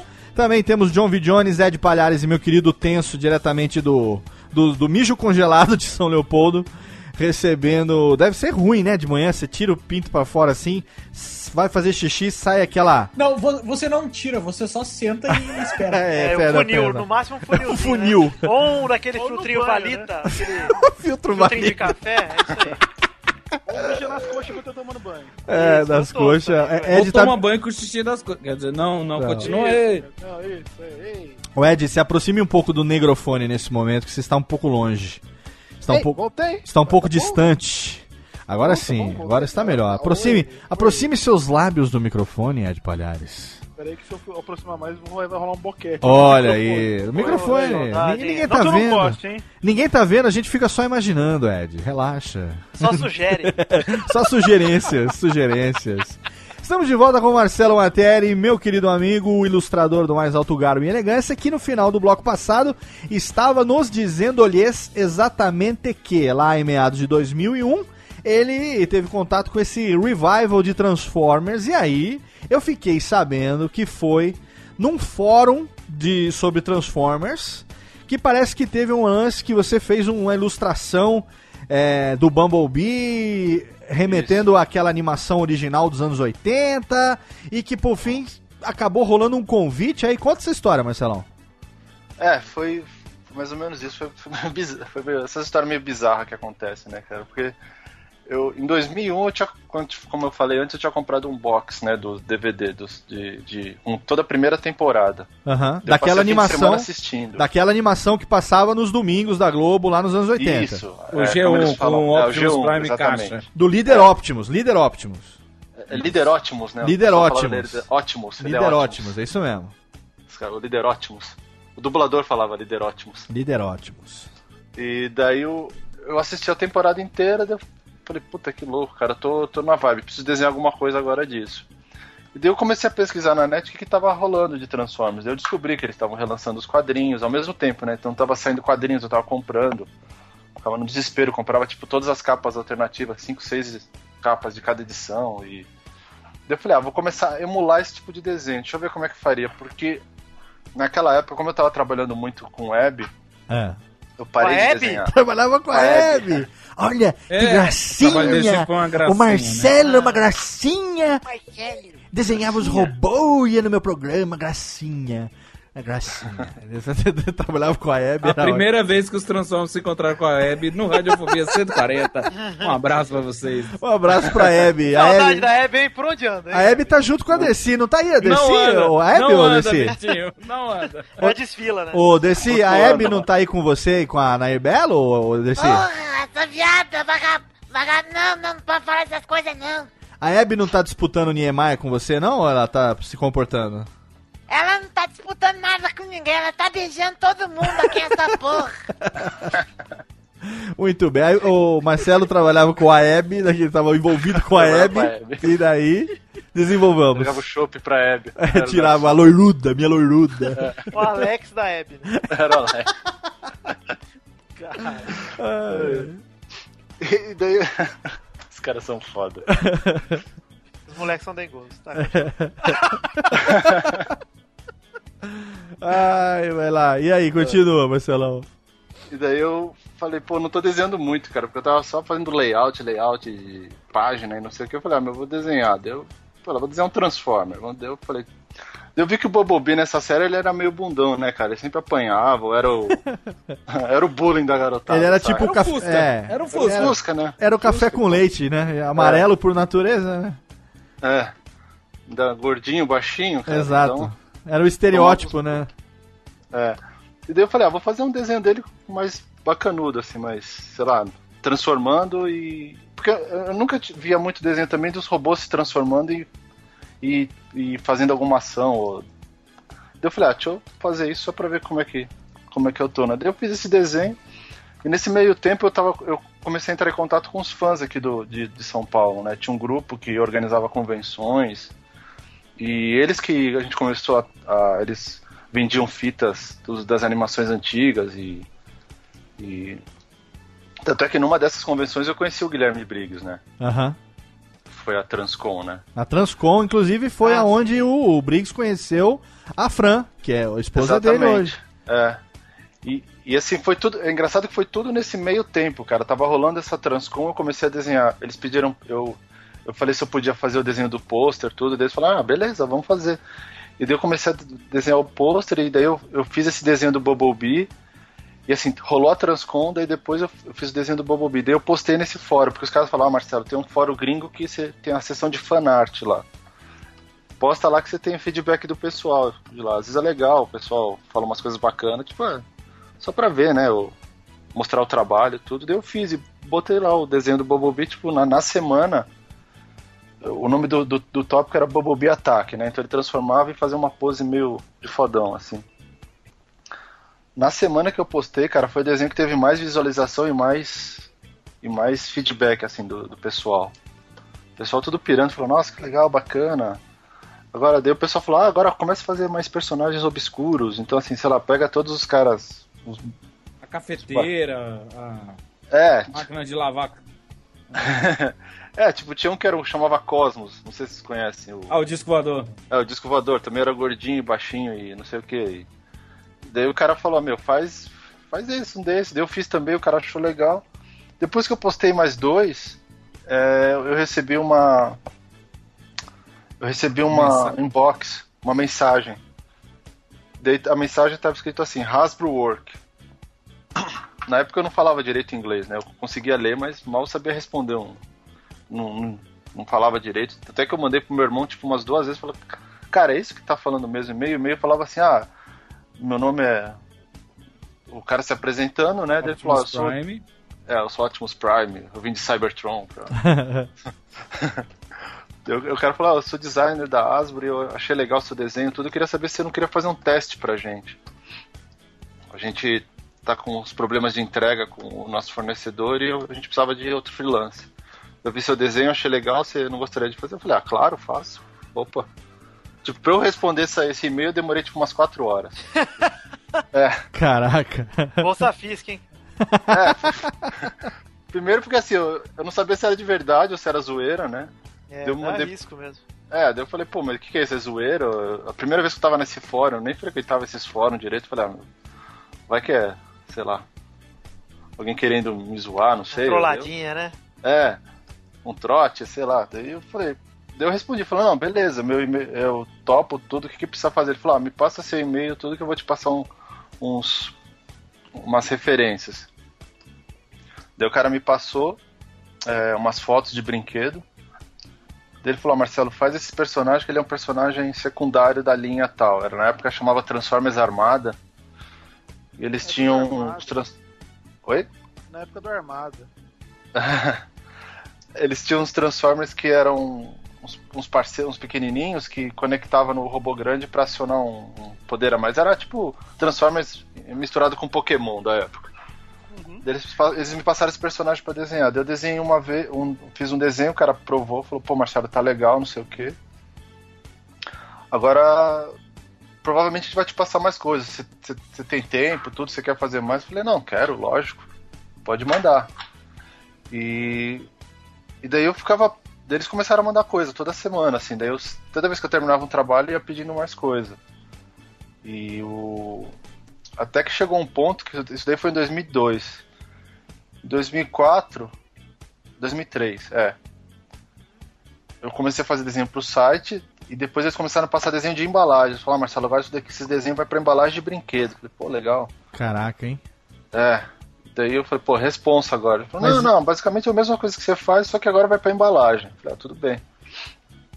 E Mas aí, às vezes per- passavam uns desenhos e falavam, Marcelo, você sabe. Eu vi que você. Você falou que você fez projeto de produto. Eu falei, é, eu fiz. Você não quer fazer uns concepts pra brinquedo também? Eu falei, porra. Olha aí. Falei, quero, claro. Ele falou, ah, então vou te passar umas coisinhas. Daí eles começaram a me passar é, uns brinquedos que assim, não era da linha principal, mas era. Na época tinha conven... tem a convenção dos Transformers anual, né? Chama. Chama Boticon hoje, mas na, na época tinha um outro nome, chamava Official Transformers Collector Club, blá, blá, blá, Convention, não sei o que. Aham. E daí os caras sempre lançam um brinquedo exclusivo para as convenções. Então ele falou, ah, Marcelo, você vai fazer a- um, um design da cabeça de uma personagem lá. Daí, sei lá, desenha, faz uma, umas duas versões. Eu falei, beleza. Daí eu tava tão na pilha que eu fiz 20 pro cara. Falei, ó, tem 20. Caraca, hein? Já tem 20 aqui pra você. Ele falou, não, cara, é muita coisa, mas beleza. Cara, Deixa quando tá, aqui. cara, quando tá no gás é foda, né, cara? Nossa, cara. Eu- aquele ano o cara tava na pilha, velho. Porque eu falei, nossa. Agora, o, deixa eu só te perguntar um negócio. O contato com os caras foi através desse, desse fórum, Foi desse e-mail, cara. Foi dessa mensagem. mas depois disso vocês passaram a ter um relacionamento comercial, então. Sim, porque daí depois disso, daí assim, eh, 2002 foi isso, daí eu conversava por e-mail, daí ele me passava trabalhos, tipo, O cara é da Hasbro. o cara da Asbo, ele era o designer lá, o- Tá. ele era diretor da linha Legal. de Transform. Foi o cara que gostou do Bumblebee e foi trazendo mais desenho. Sim, daí ele falava, Marcelo, precisa de mais, sei lá, a gente gostou do seu desenho, tudo, vamos fazer o seguinte, vai, pra- vai alocar você pra fazer os desenhos do site e os outros caras fazem de embalagem. Eu falei, ah, beleza. Daí virou o ano, ah, Marcelo, vai ter uma linha nova, não sei o que, acho que a gente vai precisar de ajuda, você não quer, a gente gostou do seu trabalho, você não quer pegar a linha pra fazer? Eu falei, pô, claro, não sei o que, daí eu comecei a fazer a linha. E nesse meio tempo eu sempre falava, eu, eu pensei assim, acho que eu preciso visitar os caras lá, né? Vou numa convenção É, isso no, aonde? Nos Estados Unidos. nos Estados Unidos. Mas aonde é. lá? Aonde lá? Então, essa convenção é itinerária, né? Ela acontece em vários estados, dependendo do ano. Mas Naquele a, ano, a sede dos caras lá fica onde? a sede fica em Rhode Island. Tá. Chama. É, um, é o, menor, é o menor estado dos Estados Unidos, chama Rhode Island. Aham. Ele fica perto de Nova York, de Boston. É que Certo. você, você tá andando de carro, você vai pra Boston, acho que você anda pro norte, se você. Você até cruza a cidade sem querer. Se você não perceber, você cruzou a cidade. Cidade de- de primeira, engatou a segunda, É. passou. É, mas é muito louco lá. E, daí eu falei, pô, beleza, eu preciso ir nessa convenção pra conversar com os caras, né? Só que daí eu, eu não falava inglês, cara. Daí eu falei, meu. Daí eu fiz, uma, fiz um intensivão de inglês, tipo, de, um, de seis meses. E como é que você se comunicava com o cara nesse meio? Ah, cara, era. Era. Por e-mail eu botava no Google Translate, né? Então É. dava uns tap, umas tapeadas. Era no Embromation, nos, nos Translation. Era nem bromeixo, mas daí chegou lá, cara. Até hoje eu não sei como é que eu cheguei nos Estados Unidos, cara. Cara. Eu nem sei como viajei sozinho, cara. Não sei, cara. Eu E falava vo- com as pessoas o Good Morning, olhe lá, cara. Eu não entendia nada. E você foi só Ah. pra convenção. Eu fui pra convenção, daí eu fui, eu fui aquele de brasileiro, né? Levei um presente pra ele, levei uma camisa da seleção do Brasil, falei, ó, eu sou o Marcelo, tudo. Fui com uma camisa do Brasil pro cara saber quem eu era, porque. Justo, justo. Sou eu! Sou eu! Daí a gente, a gente. Daí o cara falou, ó, legal, prazer te conhecer, Marcelo, não sei o quê. Eu falei, ó, queria saber se eu podia visitar vocês qualquer dia. Daí o cara sempre desconversava. Eu vi que o cara também não gostava muito dessa ideia de, de, de querer de eu ir visitar a Asbro tudo, mas daí eu comecei a manter contato sempre com ele, tipo. o cara curtia muito futebol, então pelo fato de ser brasileiro, ah, começava a falar de time, de não sei o que, e, daí foi indo. Em 2000 e, isso foi em 2003, daí eu con- continuei pedindo coisas. Em 2004 eu falei, eu tava meio de saco cheio do meu trabalho, né? Não de saco cheio, mas tipo, ah, não tava mais tão legal. assim. mais ou menos, mais ou menos. né? E daí eu, eu cheguei e mandei e-mail pro cara e falei assim, ó, o nome dele é, é Aaron, né? Eu falei, Aaron, é, eu queria saber se você conseguiria me passar mais coisa, tudo. Ele demorou tipo umas duas horas pra me responder. Eu falei, ó, Marcelo, eu só não te passava mais coisa porque você tem trabalho, mas se você quiser eu te passo bastante coisa, cara. É só você me pedir. Eu falei, olha só, cara. Eu falei, meu, então me passa, cara. Nesse dia eu larguei o emprego, cara. Olha aí, Virei cara. frila. Olha aí, que A excelente. partir hein? daí começou. Virou um robô livre. É, Ah, você acertei, cara. a libertação, é, Princesa Isabel de Cybertron funcionou É. ali. Caralho, que Mas, legal. cara, o primeiro ano de Frila também foi assim, foi legal, tudo pela Asbro, tudo, mas também eu tomei várias calotes, assim, que quase. Eu falei, Ah, meu. sim, claro. Isso é punk, né, cara? Não tem jeito. É, porque daí, daí assim, era legal que assim, eu- quando eu entrei pra Asbro, o. Mas você, peraí, deixa eu perguntar, você chegou a fechar contrato com os caras pra ter uma segurança do negócio? Ou Ah, você foi na, foi na- ou foi na confiança? Não, não, tive- na verdade, assim, eu tive que assinar um contrato pra poder receber. Tá, aham. Se eu não assinasse o contrato deles, que é de é sessão de direitos que eles chamam, né? Tipo, Sim, o personagem sim. é da Asbro, né? Sim, claro. Então eu tenho que assinar esse contrato de sessão de direitos, porque senão eu. Sim, Eu- você não é. A propriedade intelectual do que você tá É, desenhando exato. não é sua, porque o personagem é deles, né? Isso, isso. E daí eu. Daí eu falei, ó. Daí eu tive que assinar isso pra Não, poder tudo bem, mas e com relação à sua segurança, de saber que você vai ter um volume suficiente pra se manter mensalmente, assim? Então, cara, foi muito no feeling isso, velho. Eu, eu comecei a pedir coisa, pedia, pedia, pedia, e daí, assim, os caras de lá iam me indicando para outras pessoas. Então, por exemplo, tava fervendo a parada de Transforma. Então, os caras vão lançar um livro de trans... vão lançar história em quadrinho. Daí o cara me indicou pra editora. Ele falou: Ó, tem um artista aqui, você não quer colocar aí pra passar uma- um quadrinho pra ele? Aham. E eu tinha conhecido o escritor na convenção. Daí o cara falou: "Ó, Marcelo, vamos tentar fazer um trabalho junto, não sei o quê. Daí foi quando eu fiz meu primeiro trabalho de quadrinho também. O- eu conheci o escritor nessa primeira convenção. Certo. Não sei como também eu conversei com ele, mal falava inglês, mas. Conversou em braille com ele. né? É braille, cara. Eu usava muito a mão, assim, cara. Tipo, ah, bastante risada, mostrava bastante os dentes. Assim, Ah, é, Brasil, né? Brasil, é, Brasil, é. Brasil. E daí eu comecei a fazer quadrinho ao mesmo tempo, fiz livro. O isso era em 2004. É, foi livro e, e comecei a fazer concept de linha também. De- e, e nesse meio tempo eu sempre falava pros caras, "Ó, será que eu podia visitar vocês aí? Eu queria conhecer mais a arte. Então eu começava a fazer o lance, o, o lance de. Como é que se fala? De. Ah, perdi a palavra. Fazer o quê? O relacionamento com os caras. Exato, relacionamento. Eu, Sim. Porque assim, tinha muito amigo meu que pegava trabalho e o cara nunca mais falava com o cliente. Então, tipo, o cara some, né, velho? Sim, pois é, então. É, é, todo não, mundo aqui, acho que Ed, o próprio Tenso também, o Vitinho, o Viváqua, todos nós temos experiência de trabalhar com freela em algum momento, né? E a gente sabe que nada é tão inseguro quanto o começo, né, dessa, dessa área. Exato, e principalmente pra tomar no cu fazendo freela, né? Ah, cara. Nossa. Nada é tão inseguro quanto, por isso que eu falo, né? Desculpa, Tenso. Desculpa, cara. Pô, só 12 vezes, cara. O Ed tem muita coisa que você faz, Ed, que você faz de, de contrato, mas tem muita coisa de freela também, não tem? Cara, a Frila foi bastante tempo que eu não pego. Ah, não Mas pega mais? mesmo- Mas mesmo assim, cara, mesmo com empresa, não a Magic Box, minha, a outra empresa Magic Sim, Publicidade, de publicidade. cara, direto, velho. Você você marca, faz layout e tudo, você que tem desenvolve, e não é empresa pequena, cara, multinacional. Pois é. Tu faz as coisas, manda o cara, ah, então é sumir. Então, É. imagina Daí o cara... Você vai ver, tipo, teve uma vez até que eu cheguei, eu tava, a gente fez lá uns, uns layouts pra um, pra um, pra um ponto de venda tal, pra, pra um produto, não vou falar a marca aqui, óbvio. Sim, sim. Cara sumiu tal, não sei o que tem, beleza, né? Era só a con- famosa concorrência, É. sabe? Aham. Fui dar um rolê numa uma grande loja de eletroeletrônicos, né? Tava lá nossa arte bonita estampando a vitrine do cara. Olha aí, E não olha era aí. marquinha pequena, não. Não era tipo loja do Zé da Esquina. Ai, Porra, filha da puta, tá vendo? nacional, velho. Aí você vai lá, conversa e aí, velho. Você que tem. Não, veja bem, né? Sua arte, só usamos alguns elementos. É, né? Só usa alguns elementos. Ideia, né? Fodeu. Pois é, então, imagina você trabalhando aqui, é, fazer isso de largar o trabalho e pô, vai ter volume de trampo, e o cara tá lá na gringa e você, sabe, tipo, e se o cara some, né, velho? Ah, mas isso aconteceu comigo, eu me ferrei, cara. Ah, Eu mas me ferrei que- em dois trabalhos que eu perdi assim. Eu fiz as contas, cara, eu até choro.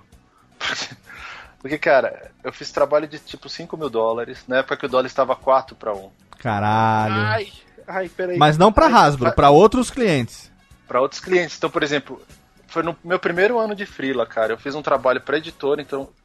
Pro, pro, pra editora de quadrinhos, pra D- Dreamwave na época. É. Fiz lá uma edição, demorei um mês pra fazer eh, o quadrinhos. Eu nunca tinha desenhado quadrinho na vida, cara. Não, minto. Primeiro eu fiz o quadrinho pra, pra convenção.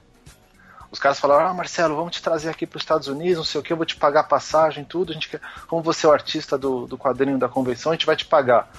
Beleza, então ó, vou comprar uma passagem pra você, tá? A passagem, acabei de te mandar, a passagem sai de Buenos Aires. Eu falei, porra, cara, eu sou de São Paulo, meu. Ah, então, mas não é capital aí, Buenos Aires? É. Capital de São Paulo? Falei, caramba, velho. Não. Eu moro em São Paulo, cara. Ele falou, ah, então faz o seguinte, compra você a passagem e depois te reembolso. Falei, ah, beleza. Comprei, fui lá na convenção, falei com o cara, daí o cara falou, ah, mas no final da convenção eu falei, ah, então, trabalho, quadrinhos, falou que. Falou, daí o cara falou, ó, Marcelo, faz o seguinte, me passa uma nota com tudo que você gastou. Eu vou te depositar assim que a gente voltar. Não, minto, ele falou assim, eu vou te. Você quer que eu te dê o dinheiro agora? Eu falei, mas. Eu falei, putz, mas. Eu nem sei o que é, eu preciso ver no meu computador. Ele falou, faz o seguinte, manda por e-mail e depois eu te deposito. Cara, até hoje tô esperando. Essa brincadeira foi tipo 1.500 dólares. Depois foi pra. O cara da, da Asbro ele me indicou pra uma. Lembra aqueles cards de beisebol? A indústria acho que chamava Flare, alguma coisa assim. Caraca, Fazia de basquete, não sei se vocês colecionavam isso. Eu, tinha, eu tenho acho que guardado bastante ainda, mas da coisa da Marvel e tal, mas eu sei do que você tá falando. É, então, daí os caras fizeram de Transformers. Daí eu, eu fiz umas artes originais, tudo tá até no meu DeviantArt, eu postei lá. Fiz lá 15 desenhos, tipo, dava mais 2 mil dólares. A empresa quebrou, assim. Tipo, no meio do trabalho a empresa quebrou, pediu falência. Beleza. E eu negando o trabalho pra Asbro, Asbro passando coisa, falei, porque os caras me falavam assim, ó Marcelo, se você não conseguir pegar, me avisa. Eu não vou passar outra pessoa na frente, mas só me fala pra gente não, não ter problema de prazo. Falei, ah, beleza, pô, deu, meu sonho era desenhar quadrinho. Falei, tô desenhando quadrinho. E daí eu comecei a negar coisa pra Asbro e os caras que trabalho que eu tava pegando, eu tava tomando calote, cara. Cara, que merda, hein?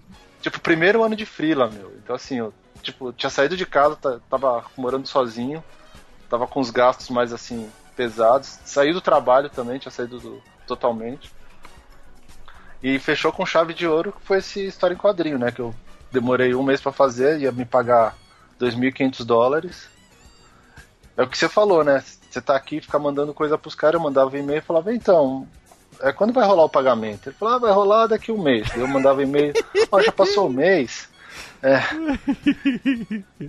Eu não Desde sei como que- funciona o mês aí nos Estados Unidos, mas É, aqui já acabou, aqui né? tem 30 dias, é, 30 days, my friend. Please pay. Today's the payday. Porra, filha da puta.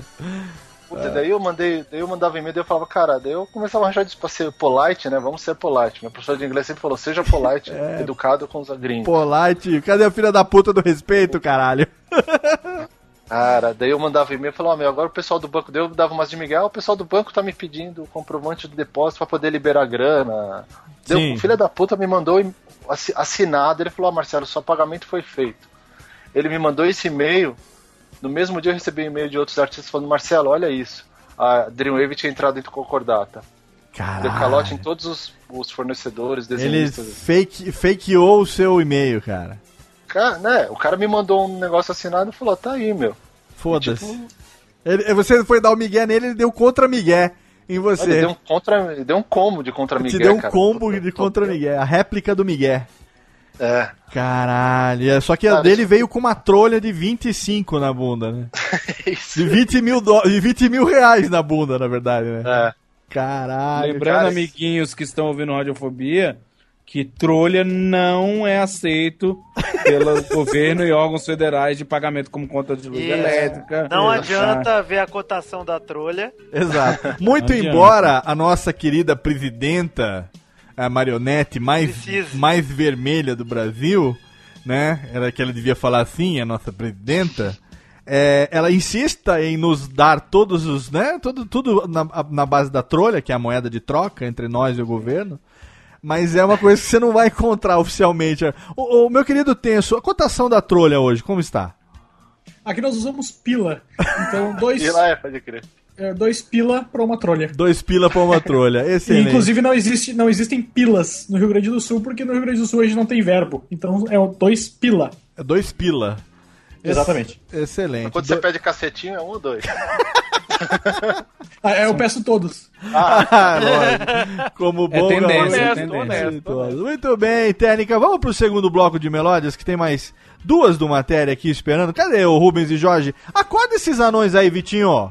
Porra, ô Rubens, baixaria, hein? Ah, não, entendeu, baixaria. Ah. Ah, ah, vai daí, hein, galera. Gostaram, gostaram. Agora resolveram bater. Agora para também com a palma, cara. Para com a palma. Para com a palma, caceta. Porra, esses anões não tem timing. Eles não. Eu não sei o que, que é, viu? Acho que é falta de. A cotação da trolha. Eu vou começar a pagar eles em trolha no fim do mês. Quem sabe eles não se animem, né? Não fiquem felizinhos, então.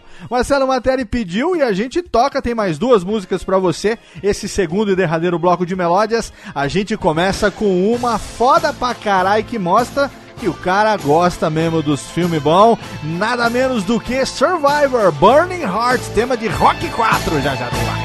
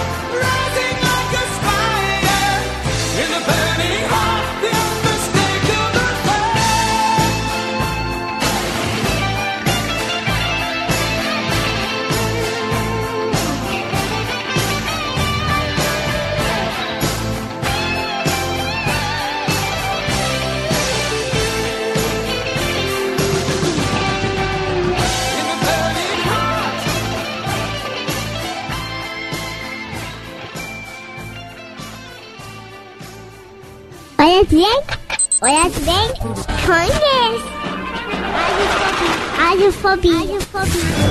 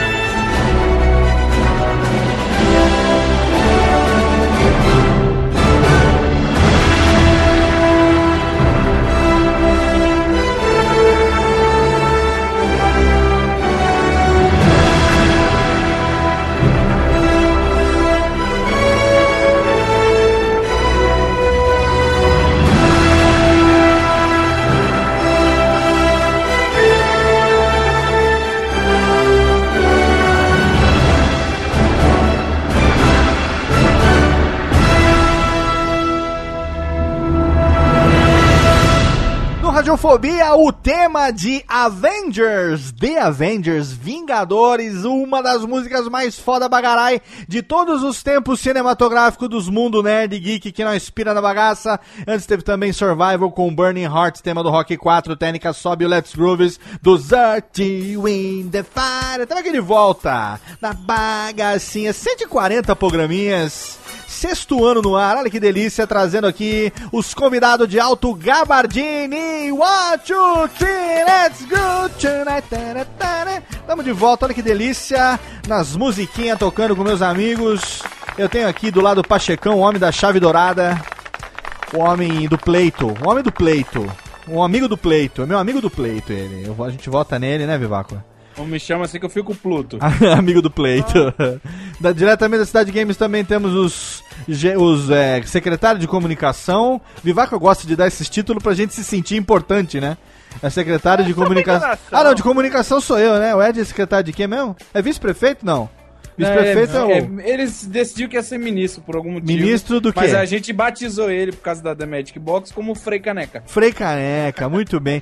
O Vivaco gosta de dar uns títulos pra gente se sentir importante, né? Na, na Cidade Game. O Vitinho é o quê? Ministro dos esportes? O Vitinho não é nada, Eu, não. eu não participo dessa. dessa in- Ele é Ah, não. de onde ele vai. Não, porque o Vitinho Exato. agora é uma prostituta podcastal, tá em to- Exato. todas, né? Ele tá em não só o todas. podcast, inclusive editei pauta livre news essa semana. Olha aí, editou Pauta Livre News essa semana? É, ninguém edita, né? Eu comprei, preciso fazer aquele. Entendi. Fez aquele a, capital rodar fez a folga do, do, queixo, do queixada. É, do queixo. pra mim, fazer capital rodar é dar peteleca e moeda, viu? Fez a folga do queixola. Ô tiozão, Nossa senhora, é. O Rubens aqui tá olhando. Pode, Rubens, pode clicar. Pode. É ele que tá clicando que a técnica foi. A técnica está. caiu no chão de gargalhar, assim, por dentro. Ela está rolando no estúdio agora, nesse momento, com seus bobs. Tá fazendo a dona Florinda a técnica hoje. Temos aqui também a presença do Vitinho do Saquinho. Ô Vitinho, esse negócio que você falou que editou o Pauta Livre News. Você sabe que eu tô quase mandando você embora do programa, né? Eu- tô quase expulsando você daqui, sério. Eu tô, eu tô com um impulso incontrolável de mandar você a merda, cara. Olha, as pessoas têm que entender que quem tem muito a dar, por exemplo, eu sou membro da Radiofobia, tem Sim. que fazer caridade em podcasts menores. Não, não, não, Cara, não. não, o, pa- o Pauta Livre não é menor, o Pauta Livre é maior do que o Radiofobia. E, Pauta me- Livre. que maior aonde, cara? é maior. falar, Carlos Pauta Livre é maior. Claro que sim. Pauta Livre é um programa feito por pessoas sérias, pessoas gabaritadas, como Carlos Tourinho, por exemplo, que é ó, Carlos quem? Celebrity. Celebrity. Respeitado. Ele é ator, ele é dublador, poxa vida. A gente não é nada. perto- Dublador, é verdade. Ele é dublador. A gente, eu não, quem sou eu? Eu sou um cara que. Ele é dublê também? Sabe, eu, eu- eu mal e porcamente fiz o curso de locução. O cara é dublador. O cara. o- ele mesmo falou: estou a caminho de me tornar o Guilherme Briggs. É uma coisa linda. É, eu acho uma pessoa humilde. Eu gosto da humildade dele. Humil- Humilde. Humilde pra caramba. Esses dias ele mandou no Twitter assim: como é que é? É, estou bloqueando todo mundo que eu não conheço que me segue no Foursquare. Não stalker, sabe? O cara tá, tá num outro patamar. Tá num outro patamar. Tá, tá, num outro patamar. É o, o rei da ipioca. Ele tá, ele tá. Como é que é aquele negócio? Paranoia, né? Ele acha que tem pessoas seguindo ele. É, tem sim. tem os, os credores né, seguindo atrás. Bom, é, nosso querido Tenso também, com o pintinho recolhido nesse frio que está lá nos, no, nos São Leopoldes. Estamos aqui Eu, hoje. inclusive, inclusive, eu tô fazendo uns desenhos aqui, depois eu vou mandar pro Marcelo dar uma, dar uma apreciada e mostrar como Olha, é que se faz. eu acho que eu acho que é bom você, viu, Tenso? Esse menino aí, acho que tem futuro, hein? Você tem que passar é, por uma por uma sabatina. Tem Estou que sempre à procura de novos talentos. Sa- Então, você tem que sabatiná-lo aqui. E temos Marcelo Materi, meu querido amigo, que agora que a gente tocou o tema de Avengers, eu gostaria de levantar essa, essa pequena cantante nesse momento, porque tive a honra de ter um desenho exclusivo, ex- exclusive, se você aí ouvinte ainda não viu, o link tá no post, um desenho, uma ilustração totalmente foda bagarai que eu ganhei do meu amigo Marcelo Materi. É, Léo Lopes e todos os elementos dos Vingadores ali, dos Vengadores Avanteles. Vingadores, Você é. tem ali o microfone no peito lá no, no, no- no farolzinho do, do- do Homem de Ferro. O martelo do Thor virou um microfone. É muito foda, cara. Esses dias eu é, mostrei no, no, no Facebook pra, pra, pra uma galera que não tinha visto ainda. De- é, é, disseram que faltou o colã da viúva, viu, Marcelo? Eu falei, não, não Por faltou favor, nada. não, por eu falei, não, não. faltou nada, não, porque tem aquela. Aquela. Como é que é? Aquele bracelete da viúva, né? Com os explosivos, né? Eu fiquei com medo de ser censurado pelo Facebook. Pois sabe, é, então. Aí tem o capacete do Sim, Capitão pelo Facebook, América e tal. Federal, Até uma é. luva com a mão do Hulk, assim, muito, muito foda. O link tá no post. E o Marcelo Materi, um cara que eu admirava, não conhecia ele pessoalmente, até três anos, quando fiz, fiz um, um concurso rápido, né? Na época que a gente ainda não era processado por. Concurso. A gente, não, a gente não era processado ainda por distribuir brindes para os amigos do, do site. Todo, hoje em dia, pode reparar que ninguém mais faz isso, porque ameaçam de botar a gente na cadeia e tal. É, e aí, enfim, eu tinha lá dois ingressos para pré-estreia do Vingadores em São Paulo, eu ainda morava em São Paulo. E aí o Marcelo fez esse desenho e nós fomos juntos à pré-estreia de Vingadores. E foi uma experiência totalmente foda pra caralho, até porque a gente tava esperando essa estreia, né, Marcelo? Pô, cara. Foi. Ansiosamente. Eu lembro que você tava com aquela camiseta do Homem de Ferro, muito foda. É. Camiseta com. Como é que é? Com a. É, o capacete. ar- arco Ar- reactor, ar- né? é, reator arc no peito, assim, muito foda. Eu procuro até hoje uma camiseta daquela pra mim e não acho, cara. Aquela camiseta, cara, eu comprei numa. Acho que foi numa Boticon, numa convenção de Transformers que eu fui, Pois cara, é. e nunca mais achei também. Aquela O problema parada é acende que- no escuro. o cara, problema é que pra- Eu tenho uma que acende no escuro também, eu ia falar isso. Caralho, isso Ah, é? é? muito foda, Pô, cara. cara, onde Sim, você comprou? Porque eu- a minha já foi pro saco aqui, eu precisava de outra. Tem, tem, eu mando o link, tem na internet brasileira. Marcelo. Marcelo, precisava de outro? De verdade. Fala com a gente, velho. Precisava, de Ah, verdade. é frescurete, Eu né? preciso de um aquecedor. Você precisa dessa camisa? Ah, cara, preciso, cara. Como é que eu vou nas outras pré-estreias, cara? Olha aí, mas foi Como é que foda. eu vou não transar sem essa camisa? Como é que eu vou? Deixa eu aproveitar esse momento Cara, eu não agora. transo mais, velho. Você não entende. Depois de três filhos, cara, você Oh, não transa mais. nosso correto. mundo, essa é a nossa vida, esse é nosso mundo. Mas eu, eu É, quero, cara. eu quero aproveitar agora esse momento, já que nós falamos em transar e camiseta. Por favor, TNK, cadê a trilha dele aqui nesse momento? Chegamos. Chega mais perto do, do microfone. Colhe a boquinha no microfone nesse momento. Aqui. Agora arrepiou aqui o cabelo da suvaca. Temos aqui a presença de ninguém menos do que Vitinho Tendência. Estou mais um dia. Ai, sou violado, sei o dia. Ele que em 2014 hoje é o Ah. equivalente ao que era Clodovil Hernandes na década de 80. Nossa, puro É o sucesso. que era. Ronaldo Esper no final da década de 90. Olha, só as agulhadas. Só as agulhadas. É o que era. Como é que chamava aquele outro que era concorrente do Clodovil? Era Éder? Éder? O Leão, Leão Lobo? Não, Leão. Lobo não. Mas também poderia ser um Leão Lobo do começo dos anos 90, por que não? Ai, nossa. Uma mama brusqueta 100 quilos mais magra. 150. Isso. 150, né? 150. E um pouco menos travestido. Um pouco menos traveco. Pitinho Tendência sabe das coisas. A gente falou aqui duas palavras mágicas. A gente falou aqui de camiseta, Ah, que é mods, camiseta. mods, T-shirts. t-shirts. É, e falamos também de. O que, que nós falamos que eu esqueci agora também, o segundo elemento? Eu já me esqueci. É alguma Não coisa. lembro. É, não lembro. Acabei de falar e já me esqueci. É, é o. é a, a senilidade me, me ataca nesse momento. Transar. Transar, transar, não transar. Falamos de sexo é, ou não. E, e a pergunta para o Vitinho Tendência é o seguinte: camiseta de super-herói é tendência? É super tendência, inclusive, por ser de super-herói. Sim. E além do mais, se for uma camiseta transada, olha aí, mano, a ligação. Olha a ligação dos temas. Mais tendência ainda. Super agora pra esse inverno que está chegando. Sim. Pra essa friaca, pra você que é gordinho e quer mostrar o seu mamilo duro. Super tendência a camisa do Homem de Ferro. E transada, que é uma expressão super atual, diga-se de passagem. né? Super atual. Super do peru. Super Diria do, super do balacobaco, né? Do malacobaco. Exatamente. Supimpa. Exatamente. Os brotos se amarram no, Chavarro, nossa, na é 10. expressão. Agora me diz uma coisa, Vitinho Tendência. Camiseta de super-herói é tendência. Agora, camisetas com temas nerds é tendência? Olha só, Porque- porque- temas nerds. Você sabe que tem pessoas aí que estão com quase 60 anos de idade que só usam camiseta de garotinho, né? É o equivalente da daquela mamãe viajandona, né? Aquela vovó que quer pagar de gatinha, tá ligado? Eu acho, Léo, que isso é uma nova. Eu estou sentindo uma forte tendência depois dos rolezinhos. Sim. Do rolezinho nerd. Daqui a pouco todos os- esses rapazes rechochudos irão vestindo suas camisetas lá do. Como é que chama? O Infanto Geek. Infanto Geek. Infanto Geek, é. que você trabalha? Não, não me recordo o nome. É, eu- presto serviço, são meus clientes, sim. Isso, presta serviços com, com os rapazes do Sem, Infanto sem, Geek. sem vínculo empregatício, deixar bem esclarecido isso. Do novato estudioso. Novato estudioso, sim. Novato que não come ninguém, certo? Então eu prevejo o rolezinho dessas pessoas que vão ao shopping do Burger King e assistir filmes cultos. Então sim, é tendência. A camiseta de termas nerds tende a crescer futuramente. Comendo, como é que chama? Rosquinhas na fila do Cinemark. Na fila do Cinemark, inclusive passando manteiga, aquela manteiga que você faz do potinho. Ai, super tendência, super lindo. Superinho. Obrigado, Vitinho Tendência. Participação totalmente fenomenal. Ah, de nada. Ne- Nessa Copa do Mundo, não se esqueça, hein? Verde e amarelo está in, laranja está out. Muito bem, muito bem, excelente. Estamos aqui com o Vitinho Tendência nesse momento. E aí o que eu quero perguntar agora, técnica, tira aqui os First Requisites, volta para uma outra aqui. Bota uns Jamiroquai pra nós aqui.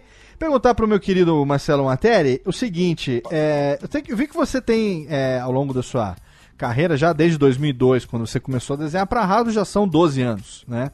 E é, você fez outros trabalhos também. Tem aí G.I. Joe. G.I. Joe é pra DC ou não? Não, não, G.I. Joe é, é. Joe é propriedade da Asmo, né? ah, é da Hasbro, G.I. Joe? É, G.I. Joe é... Então É, tem, da- tem G.I. Joe e tem outros trabalhos que você fez também. Quer dizer, tem é, ilustrações. ou Tem alguma coisa de, de Homem de Ferro também, não tem?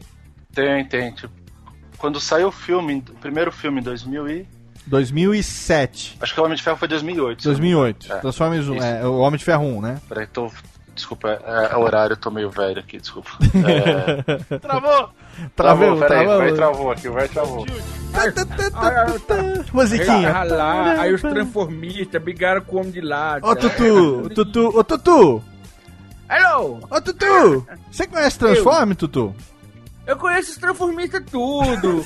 tem o Bobo, o Bobo Bi, Bobo Bicha. tem o, o líder primo, Bubble todo Bicha, mundo. os transformistas, o Bubble Bicha, tem o, o Megatrônico, né? O, Mega, o Megatron, que é o, o Capitão Pistola, né? Que Capitão vira Pistola. pistola. Ai, que Virava que- uma pistola nazista, né? Correlina. Ah, esse Tutu é uma figura. O que, que foi, matéria, que você se enrolou aí, cara? Tá, é, as datas. Pô, As beleza. datas, tá. Não, não precisa Então, ter assim, precisão 2000, nenhuma. tá. Qualquer coisa que você falar, nós vamos acreditar, velho. Relaxa.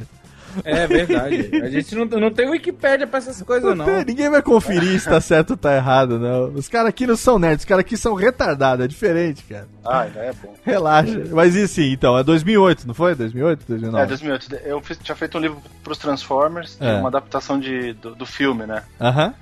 E o editor da. O editor desse, desse livro, ele, ele pediu pra fazer um teste pro Homem de Ferro, que eles iam pegar a licença do Homem de Ferro pra fazer. o filme. Adaptação do filme pra quadrinho.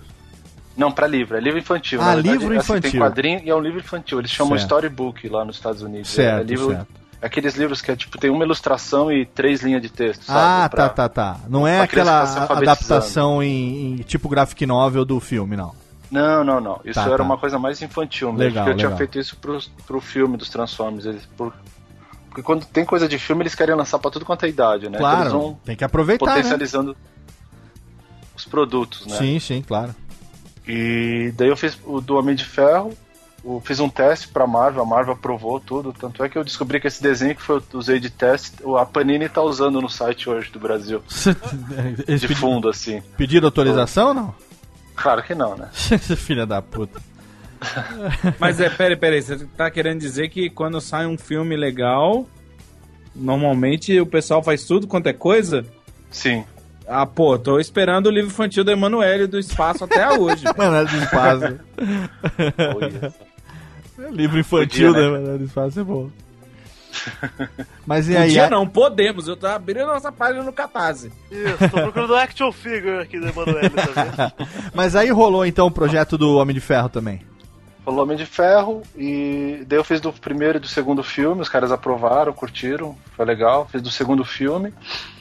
Eles também tinham a propriedade do Kung Fu Panda na época. Aham. Eu fiz o livro do Kung Fu Panda também. Ah, que legal, cara. Cara, Você variou É. bastante seu traço, né, cara? Isso é uma boa coisa.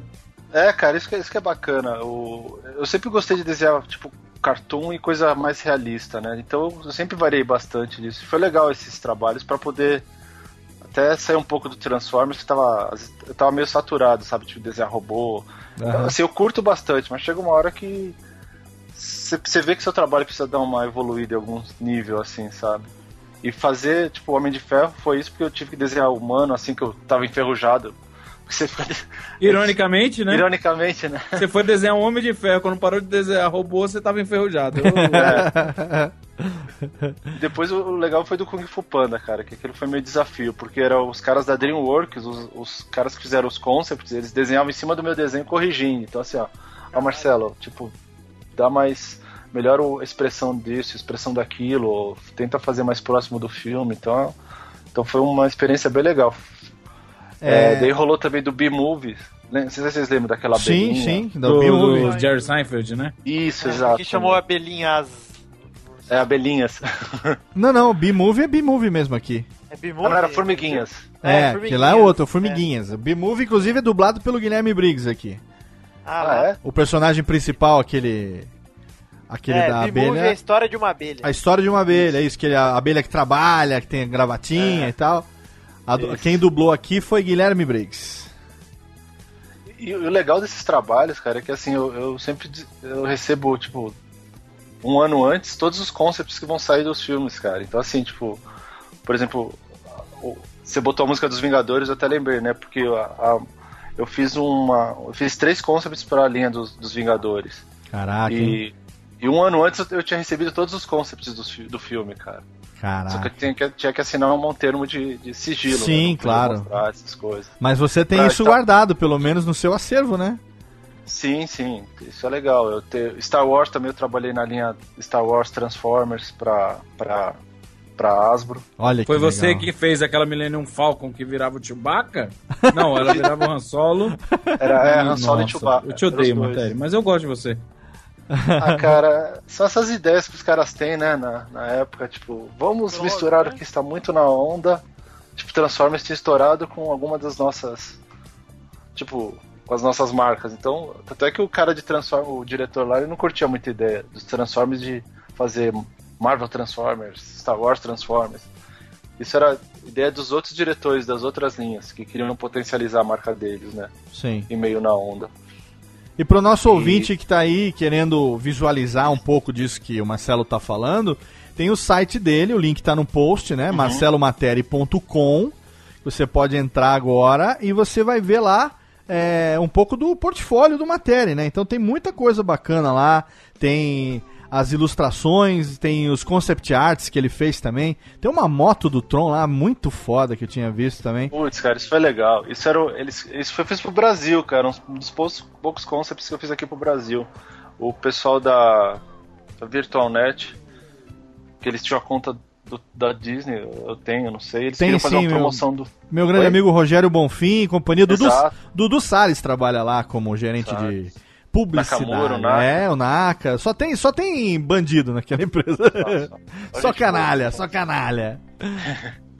E daí os caras pediram, pra- eles queriam fazer essa, essa moto de verdade pra, pra estreia do filme. Porra, Tanto é que que legal. eu fui ver com os caras, a gente foi numa num cara que fazia customização de motos, tudo, pra ver o que, que dava pra fazer. Daí o cara me explicou o que podia ser feito. Daí que eu fiz aquele concept. Tipo, tinha que usar umas fitas que brilhavam, ou ia botar neon embaixo, tudo. Mas daí acho que acabou que a Disney não, não, não, não quis ir muito pra frente com essa ideia, eu, eu acho. Cara, e tem lá, tem capas de quadrinhos, né, que você fez. Tem Sim. a parte, a página interna de quadrinhos. Então, se você aí, É. ouvinte, quer. O pessoal do WeCast, que é uma galera que tem um aplicativo muito bacana é, para iPhone por enquanto. Parece que o meu amigo Baião tá desenvolvendo para Android. Alguma, alguma coisa também de plataforma web. Então, pessoal escuta, né? A maioria dos podcasts, o Radiofobia também, tem muita gente que ouve lá no WeCast. É, tá lá o site marcelomatéria.com com todas essas ilustrações aí que foram citadas pelo Matéria, que com certeza vão ser usadas aí pelo pessoal do WeCast para ilustrar esse programa, um pro- uma proposta muito bacana, é muito legal isso. Você poder, ao mesmo tempo que você ouve, né, vai visualizando ali Pô, legal o isso. que tá sendo falado. É bacana, tá lá no iTunes Store pra galera que quiser. Procura o WeCast, joga no Google lá o WeCast. É, chamava Mega Boga Casts, aí eles tiveram o bom senso de mudar o nome pra WeCast, que eu acho que é uma coisa muito menos é, segmentada do que isso. Por falar em Mega Boga, tem também ah, uma ilustração que eu tenho a honra de, de vestir de vez em quando. E aí é uma daqueles momentos assim, babaca, né? Que você veste e fala assim, pô, o cara olha e fala assim, caralho, que camiseta foda. Eu falo, pois é, meu amigo que desenhou, né, cara? Você bota a mão no peito assim e fala, meu amigo que desenhou, né? Que é a camiseta do Robotic Evil, lá do, do Jovem Nerd, da Nerd Store, né? Aquele Isso. desenho que junta a maior parte dos robôs do mal, do cinema e dos quadrinhos também. Que eu só comprei essa camiseta. Agora eu devo. Eu, eu acho que eu já te falei isso aquela vez que a gente se encontrou. Mas eu só comprei essa camiseta porque eu achei num cantinho da ilustração, nem o Azagal tinha visto. Eu lembro que na época eu perguntei pra ele, ele falou: Cara, onde que tá isso que eu não vi? E aí o Jovem Nerd falou: Não, tá aqui sim e tal, não sei o que. Que é a, a, a garra do puxa-frango do pica-pau, velho. Sim.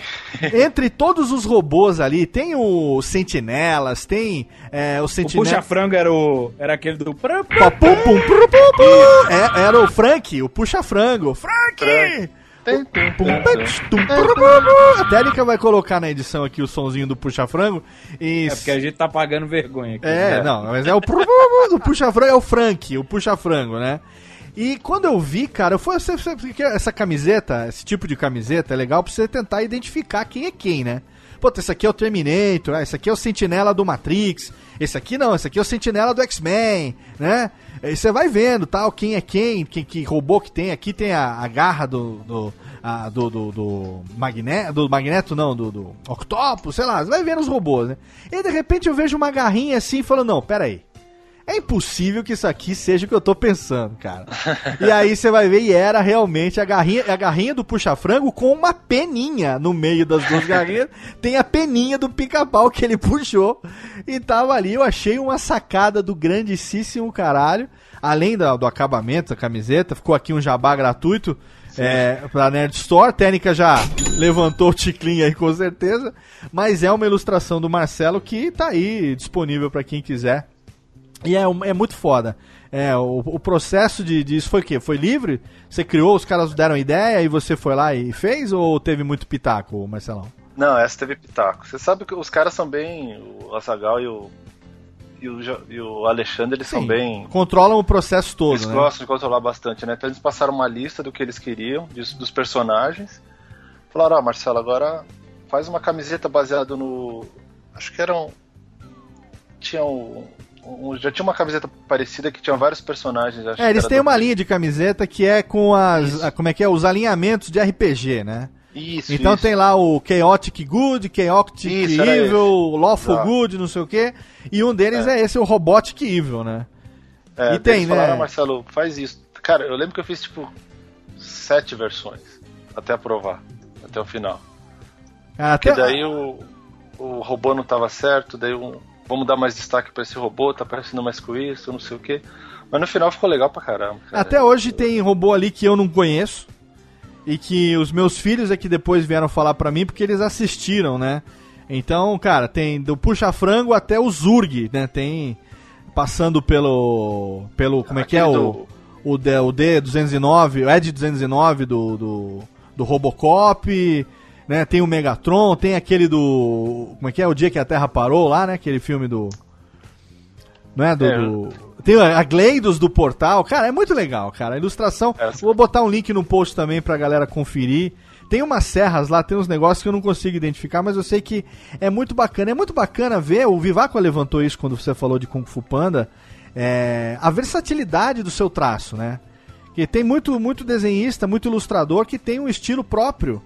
E você, apesar de ter, a gente reconhece o seu estilo, mesmo na ilustração que você fez pra mim, do Vingadores e tal, a gente reconhece o seu traço, reconhece o seu estilo ali, mas você tem uma versatilidade muito grande. Isso é muito legal, isso, isso permite que você faça vários trabalhos pra várias frentes diferentes, né? Sim, sim, tá. É, isso, isso, isso me ajudou bastante, cara. Porque assim, como eu falei, eu sempre comecei desenhando, eu, tipo, desenhava Spawn, curtia desenhar Spawn, X-Men. Mas ao mesmo tempo eu gostava da parte mais cartunesca, né? Tipo, meio animação, meio. É, o, aqueles desenhos do Pernalonga antigamente, do Papaléguas, puta, eu pirava com aqueles desenhos. Aham. E eu sempre gostei desse tipo de coisa. E daí eu, eu sempre tentei fazer uma mistura. Até quando eu desenho Transformers, cara, eu tento deixar eles de uma maneira mais. meio com um, trejeitos humanos, sabe? Pra não ficar tão. Eu sei que é meio repetido, mas meio robóticos demais, sabe? Meio durão. Claro, meio claro. durões demais. Aham. E isso, isso é legal. Isso, isso me ajudou muito na Asba, principalmente, porque assim, quando eu, quando eu comecei a abrir frentes para novos trabalhos, ele, eles começaram a mandar testes. Então eu peguei trabalho de G.I. Joe, fiz concept para os filmes do G.I. Joe, de, de, de brinquedo. Caraca, que É, legal. não sei hein? se vocês lembram, sabe aquela linha de, do G.I. Joe que saiu, que eram uns, uns tipo uns, uns pequenininhos cabeçudos, deformers? Do... Sim, sim, aquele que, que tem de várias marcas. É, tem da Marvel. Ah, tá, eu sei qual que é. Então, eu fiz essa linha inteira, cara. Eu fiz tipo 90% dessa linha de concept, Cara, que legal, hein? É. E fiz coisa pra Play School agora, que é a parte infantil do- dos Transformers, que eles têm aquele Rescue Bots, tem até no Netflix. Eu, tô- eu- eu faço Discovery todas as Kids, né, embalagens. cara? Hã? Discovery Kids, né, cara? Isso, isso. Eu, eu até fiz coisa pra My Little Pony, cara, uma época. É sério. Cara, muito É, legal. cara. Só que não saiu. Aí, um- ô, aí, Tenso, já tem com quem autografar, cara. Vou mandar minha coleção completa. Brownie, o cara é Brownie. Cara, é muito legal. E você hoje, quer dizer, hoje você tem, é, tem o seu estúdiozinho em casa, trabalha eh, exclusivamente com esses, esses, é, esses contratos que você já tem, esses fixos, ou você as- também pega novos clientes, novos freelancers, ou você já tem uma coisa certa que ocupa o seu tempo e já não tem mais como ficar pegando outras coisas? É, eu, eu basicamente eu sou freela ainda, né? Eu sou freelancer, mas eu tenho uma empresa aqui, então eu presto, eu emito nota, essas coisas. Sim. eu- tudo certinho. Mas é basicamente freela. Então, por exemplo, eu, eu, eu trabalho por projetos. Os projetos da Asbro geralmente demoram um ano, um ano e meio. Então, por exemplo, hoje eu estou trabalhando numa linha que vai sair em 2015 de, Ah, de tá. embalagem. Então você pega um negócio que é longo, long term, né? Sim, sim. Mas nesse meio tempo aparecem coisas pequenas, não pequenas, mas por exemplo rápidas. Então, por exemplo, eu tô também trabalhando no game do, celular pro trans, de Transformers. Então eu faço o lápis das ilustrações que os caras usam no mobile game. Olha que legal. É, que é coisa semanal. Então, por exemplo, eu tenho que fazer tr- três, quatro desenhos por semana, que é que a atualização deles é mais rápida. Então, assim, é meio pauleira. E esses projetos de longa duração, eles te pagam mensal ou só no fim do projeto? Ah, é mensal, porque assim, o, o projeto ele dura um ano, mas como ele tem que. As pessoas. Eles têm que lançar, tipo. É, lin- é, as- eles chamam de waves, né? A primeira wave, tá, segunda tá. wave de brinquedos. Primeira leva, segunda leva, então. é, é, eles sai quase mensal, basicamente. Então, mesmo fazendo o freela, isso te dá uma certa estabilidade, né? Dá, dá, mas dá. É, Dá, é, é, assim, a gente como freela tem que, tem que cuidar, né? Sim, cara? claro, Tipo, tem que, tem que ter Tem tem mês que que, vem uma paulada, tem dois, três meses que não vem nada já. Sim. Eu já peguei uma uma leva assim, tipo, teve um ano na Asbro que eu fui lá, falei, ah, vou lá visitar os caras, gastei uma, fui lá, visitei eles no, no escritório deles, fiquei lá uma semana, tudo não sei o que. O cara chegou e falou assim pra mim, então, Marcelo, a gente teve um problema de budget aqui, até o fim do ano não vamos te passar mais nada, cara. Caraca, é. Então assim, cara, esse ano foi tenso, velho. Assim, eu falei, Deve "Ai, ter ferrou, sido 2008, 2009 que teve aquela crise filha da puta também, né? Que pegou todo mundo. não, é, deve ter sido que no, depois da, da queda do Megatron, daquele documentário lá, o- que jogaram ele no fundo do mar no final daquele documentário, deve ter sido isso, velho. Aquele pessoal documentário sobre- Sem, sem um líder na, na área, né, cara? É foda. Documentário sobre é, robôs espaciais, né, Vivaco? Vivendo no meio de nós, disfarçados. Muito triste aquele documentário. Muito triste, muito triste. Disfarçados de carros bonitões. ah, muito bem. Meu amigo Marcelo Materi, num programa totalmente fenomenal. Quais são? Tem alguma coisa que você está fazendo aí que você possa, além desses que você já está fazendo agora, né? Que você falou, o projeto é, do game para mobile, desse para 2015, que, lógico, razões contratuais, a gente entende que você não possa revelar ah, detalhes, enfim, obviamente. Mas tem alguma coisa bacana que você, que você queira, barra, possa adiantar pro pessoal onde é que a gente pode esperar ver as suas ilustrações aí no futuro próximo? Ou fica a expectativa? Então, eu tô trabalhando atualmente no, pra brinquedos da Marvel. E vocês provavelmente vão ver logo, assim, tipo, pro Vingadores 2. Olha aí, a queda de. uns- A, que- sacanagem. a queda, a queda É. de Ultron, não é isso? É, é, a Age of Ultron. Age, era- a, a era de Ultron, a era de Ultron, É. olha aí. Estamos Então, aguardando já- ansiosamente. Já fiz uns concepts pra essa linha. Tô Vamos- trabalhando no, na linha de Transformers pra 2015, que vai ser bem legal. Eu, eu fiz umas coisas pro, pro filme que vai sair agora, né? 2014. Daqui um mês vai sair, dois meses. Sim, sim, o filme novo, né? É, eu fiz, eu fiz uns concepts pra brinquedo que vão sair, fiz algumas embalagens de brinquedo.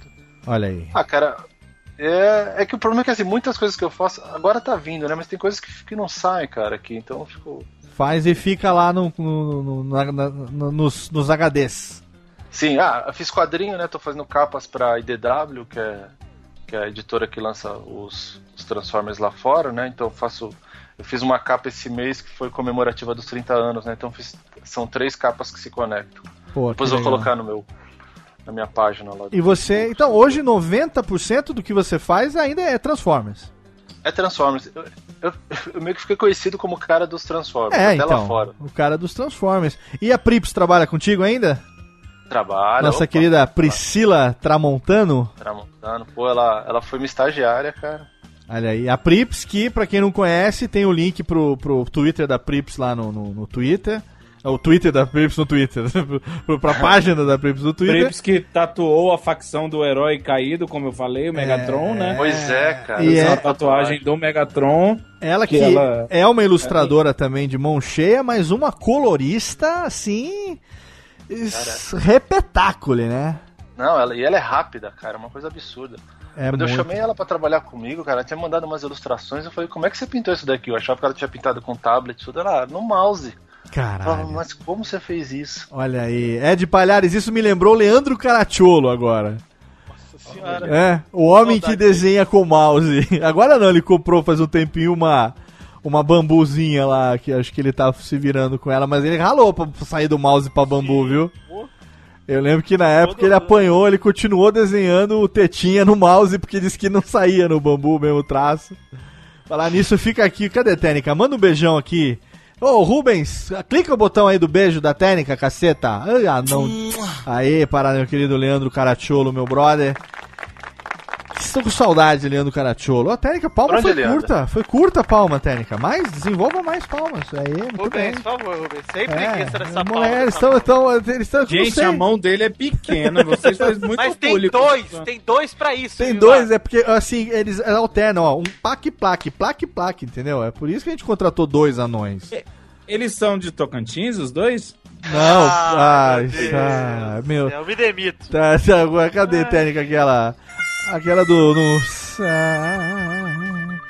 Vamos fazer o seguinte, vamos chamar ele no. é Porque acabou, criançada. Infelizmente, é, o programa. É, mas se ele foi foda pra caralho.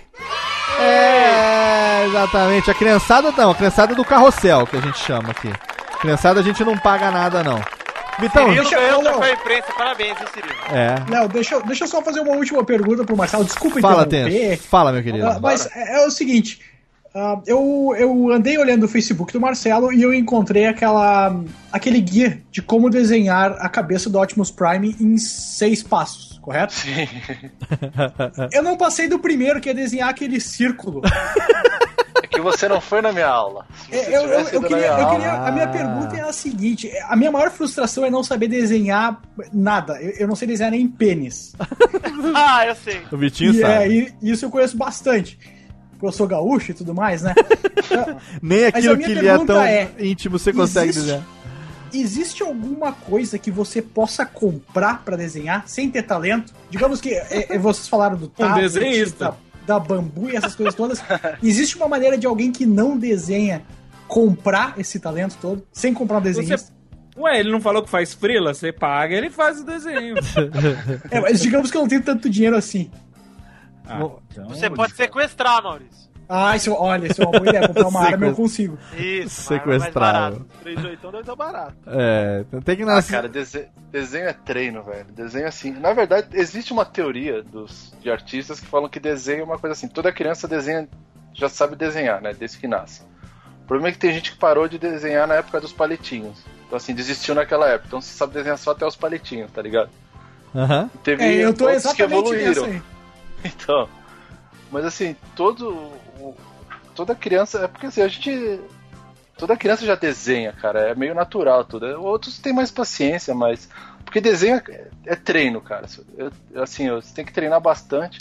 Eu conheci um cara lá fora, um, um designer que trabalhou comigo, cara, quando eu conheci o cara, o desenho do cara era horrível, velho. Tipo assim, não, não sei como é que ele tava trabalhando na Asma, acho que ele era estagiário. Hoje, cara, 10 anos depois, o cara desenhou todo dia, cara. É outra pessoa, cara. Então, assim, desenho é treinar, velho. Diferente do Rob Liefeld, né? Que desenha todo dia várias coisas e não, não faz nada. Tá. Ah, o Rob Life desistiu, né, cara? Ele parou ali. Eu falei, ah, eu não, eu não quero melhorar. Esse é meu estilo, eu já tô rico com isso. Ah, mas o dia que ele melhorar, ele perde a fama dele, pô. Ele não vai melhorar. Exatamente. Exatamente, é, exatamente. É tipo o cara que todos adoram odiar, né? É que nem o Dudu É Salles, pô. E eu. Tinha que eu melhorar o pessoal. Quem é essa pessoa que está participando da Radiofobia? É. Vamos mandar aqui um abraço especial para John Romita Júnior, um beijo pra você. Pô. Greg Capulo, Greg Capulo. Podia Ah. desenhar com ele. Ah, muito bem. O, o cara que desenha os cara com os peitos mais enormes da. da- os- né, não é o Romita Júnior que o pessoal fala que, que desenha os caras com os peitola? Aqueles caras super. super. Não, é o. De É o Liefeld, cara. Ah, é o Liefeld, então eu tô confundindo. É o. Liefeld mesmo, que desenha os caras que são. Parece uns frangos com hormônio, assim. É. Isso. Ah, então é ele. Capitão. América Chester. Exato. Capitão América que vem com o pininho pra dizer quando tá no ponto, assim, né? Você- No meio da estrela, a Esse- mesinha de pizza. Então, Capitão América, você você tira ele do gelo, bota, vai direto ao forno, não precisa descongelar, né? É verdade. Ele é o único que avisa quando o peru está pronto. Muito bem, Térica, chega aí agora, chama ele aí, ô Vitão, chama ele aí que ele vem agora, chama ele, chama ele. Vem, Gula. Gula chega. O Gula chega porque sim, você ouviu mais um Radiofobia, dessa vez número 140 nesse nosso sexto ano no ar. A gente trouxe hoje um convidado do mais alto garbo e elegância para você que acessou radiofobia.com.br e fez o download do seu programinha totalmente fenomenal. Técnica Rubens e Jorge, batam as palmas que nós merecemos. Nesse programa final de um programa 140, nós estamos aqui. Quero agradecer a presença dele, meu brother, meu irmão, o homem da chave dourada, ele que vai distribuir santinhos a torto e a direito, meu querido Carlos Alberto da Silva Oliveira, Pacheco, Pacheco, Pacheco and Vivaco. Obrigado. Em 2014, vote cidade. Quer dizer, vote prefeito. Vote. Ah, não importa, é uma ditadura, eu vou ganhar. É, exatamente. Mas é, é um prazer é, estar aqui com todas as pessoas maravilhosas e eu tenso. É, foi muito legal. Conheci o matéria ao vivo, vi ele desenhando o Optimus Prime pra criançada. Pô, valeu E, por ter visitado lá, cara. e o mais legal é você entrar na mesma fila que criança pra pegar um pôster autografado. Exatamente. Isso é fenomenal, cara. Fã de Transformer é isso. Só que eu odeio ele com todas as forças porque ele me passou. AIDS. Sífilis. Ô, louco, velho. Herpes. Não, não, não. Herpes genital. Não, é porque ele, ele me passou o grupo de colecionadores de Transformers no Facebook e todo dia tem alguém vendendo algo que eu quero. Ah, sim. E você nunca tem dinheiro pra comprar, lógico, né? Acabou o rim, né? É, um- é por isso que você tá com o rim já foi, né, Ed? Agora tá só com o Tá, outro. tá, na, Não, tá no aluguel. na máquina de hemodiálise direto. É, o, o Ed tem uma Cintiq, uma tablet e hemodiálise. Ele transformou a máquina de café expresso dele em máquina de hemodiálise. É, fez uma adaptação com duas borrachinhas, enfiou no, no lado aqui, assim, né, Bivago? Ai, ai, ai. Radiofobia chama cidadegamer.com.br e que mais? Tem mais jabá aí, Vivacos? Tem, acesse youtube.com barra tutu de Minas. Ah, aquele tubarão, para ver o- o, tubarão mais desbocado do universo. Na verdade, ele nada mais é do que uma escada para a produtora, a, a personagem mais... Deixa a Dedé Santana no chinelo, porque ela faz escada de verdade. Com certeza, Gabi Jaloto. Beijo pra você, meu amor. Saudades. Em breve estarei em São Paulo, vamos marcar aquela breja, hein? Mais uma Olha vez. Estaremos juntos tomando uma cervejinha e ele vai estar junto também, obviamente? Porque e- ele, ele vive na liberdade agora. Ele abre a porta, abre a janela de manhã, ele vê aquele bando de japonês, tudo igual, aquele negócio. Os olhos todo puxado, não sabe diferenciar japonês de chinês de coreano. Né? Mas o bom é que ele vive na liberdade, né? Na, na, na libertinagem. Chateau do Princeso de janelas para o mundo aberto em São Paulo. Ninguém menos do que ele. Não dispensa apresentações. O Princeso. Outro dia, outro dia choveu granito aqui, bateu na janela aqui, deu até um pouquinho de medo, mas tá, tá gostoso. Quero agradecer aí ao Marcelo pelo programa, foi muito bom. E quero dizer pro Tenso que se ele quiser aprender a desenhar pênis, eu posso ser modelo. Olha aí. Meu Deus. É uma proposta. Fazer um cara de pau esse menino. Tem É. que começar pequeno. Tem que começar com desenho. Depois você sobe. Viu, mas ele tá começando com autorretrato lá em São Leopoldo, então, né? Já que tem como... É, pois é. Nada mais, nada mais pequeno, assim, é, viciosamente falando, do que a realidade dele lá hoje. peladananet.com.br Isso, você que está empolgado com a Copa do Mundo, olha lá, ouça sobre futebol e outras coisas mais. Nós falamos do reato de Neymar e Bruna Marquezine ali. Exatamente. Muito Ala, mais importante do que futebol. Ala Madrid, Ala Madrid. Alá Madrid, porra, aí sim. Alá Cris Madrid. Cris, meu amor, te amo. Ala Madrid é nóis. Cristiano Ronaldo vai te mandar uma foto do pênis dele, viu, Vitão? Puta, Deus que ouça. Diretamente de São Leopoldo, a presença de ninguém menos do que meu amigo Maurice Adams, o Tensor. Obrigado, Tensor, mais uma vez. Obrigado, estarei em posição fetal tentando desenhar esse Optimus Prime em seis passos. Ah, tensoblog. ponto- como é? Tensoblog.info, é isso? Não, tensoblog. Não, é tenso.blog.br. Ah, então fala mais uma vez aí. Tenso? Tenso.blog.br. Muito bem. A técnica tá acostumando ainda com o Tenso, porque é, o site dele tem é, tenso.blog para fazer jus aos, aos perfis do Tensoblog no Twitter e nos Facebook, enfim, eu, tá lá, todo dia de Eu tô manhã. em todo lugar, eu tô na internet. Exato. A internet, ele e Vitão dominam a internet praticamente. E diariamente você vê ali o homem dos caps lock fracassando com você. É shift. Shift, é, é shift, é uma mão no shift e a outra digitando, né? Tá certo.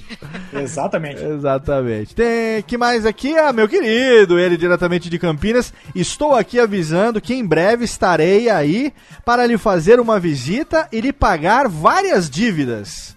Eu vou pagar várias dívidas que eu tenho de longos anos com esse meu amigo. Farei questão de levar um, um, um goró que eu sei que ele aprecia para ele poder Ó, tomar. sêmen, vai pra- levar sêmen. Ah, não, não. Tá O pessoal tava revelando. falando de freelancer aí, ó, vai pagar a dívida. Olha aí. Suco de amor, Vivar. Ô, olha, eu ia te convidar É pra esse, viu? Ah. Ô Ed, eu ia chamar ele pra esse nosso encontro, mas eu acho que eu não vou. Eu acho que vai ser, vai ser muito compartilhar essa garrafinha com ele que eu vou levar, viu? Tá esperando muita coisa, né, eu acho. Pois é, então. Só Mas, que tem jeito é, agora. não- ele está aqui, Ed Palhares, meu amigo, obrigado, Ed. foi, foi um prazer de novo estar aqui no Radiofobia, como sempre. E, pô, mais bacana é gravar com matéria, cara. Matéria. Somos parceiros de podcasts, já segundo, né? Na sequência. Já, já, esse- essa foi mais fácil, matéria? Foi, foi, já tá, tá, tá ficando mais calmo, tô ficando mais tranquilo agora. Tá, Ficou aí. mais alargado já? tá, tá, já, já, Já- descabacei, agora tá, Olha aí. tá entrando fácil. Já tá amaciando. E aqui, vai, ô Rubens, joga o entuchadinha pra aqui, pra. Aperta o botão, caralho. É, demora pra. Aperta o outro agora também. Ah, bom, esse aí vale. Não perdeu o selinho no Radiofobia. Finalmente, depois de três anos, ele tá aqui, falou sobre sua vida, sua carreira, seus trabalhos. E você tem todos os links lá no post pra acompanhar meu amigo Marcelo Materi. Valeu, Marcelão. Valeu, Léo, obrigado pessoal pelo convite. Prazer gravar com vocês. Tipo, meu segundo podcast, então desculpa. Desculpa qualquer coisa. É, desculpa qualquer coisa. Desculpa por tudo, né? Desculpa por tudo. Desculpa por tudo. Tá Mas foi bem legal, cara. Curti, obrigado. O- se quiserem conhecer mais meu trabalho, tem meu, meu site, né? marcelomatéria.com. Tem página no Facebook. Minha fanpage é Marcelo Matéria Arte. Facebook barra Marcelo Matéria Arte. Estou no Twitter, Marcelo Matéria. Marcelo Matéria. E tenho também o canal no YouTube que eu faço umas demonstrações dos speed paints. Quem quiser ver um pouco do processo é eu não sei se é Marcelo Matéria ou M Matéria, mas digita Marcelo Matéria o que vocês acham no YouTube também. O link tá lá no É. post, o nosso ouvinte retardado que não sabe digitar no Google. ele vai lá no post e clica. E aí vai direto. Olha aí. Nosso ouvinte que Valeu, tem. Léo, obrigado mesmo, cara. Que isso, cara. Obrigado Eu que agradeço, agradeço pela sua amizade, por ter aceito o nosso convite e por nos, nos presentear aí com o seu trabalho, sua arte. A gente aqui que tem esse pé na nerdice, que adora Transformers e esse trabalho todo que você desenvolve. Tamo junto, né? Literalmente vestindo a camisa sempre cara. com Marcelo Materi. Mande um beijo para os três, que né, nós, nós que somos os pais de três, né? Sim, opa, vocês também aí. Eu acho que se depender das nossas mulheres, não chegaremos a ser par de quatro. N- é, não, não, não. É, Depender de mim, eu já fechei a fábrica. Não, aqui cara. também, aqui também já fechamos a fábrica da, da forma menos dolorosa possível. É. Muito bem, então estamos sempre juntos. Você aí, ouvinte, obrigado pela sua audiência. A cada 15 dias, um Radiofobia sempre novinho, fresquinho, delicinha pra você. E intercalando nas outras semanas, tem Radiofobia Classics e também o nosso arquivo, nosso arquivo, não, nosso acervo do arquivo. Ó, falei as duas palavras numa só. Arquivo. Nosso acervo do arquivo. Almir Marques Entrevista. Não perda todas as nossas atrações podcastais, siga os twitters dos nossos amigos e você já sabe, plante um filho, escreva uma árvore, grave um livro e até logo. Tchau, vai Tênica!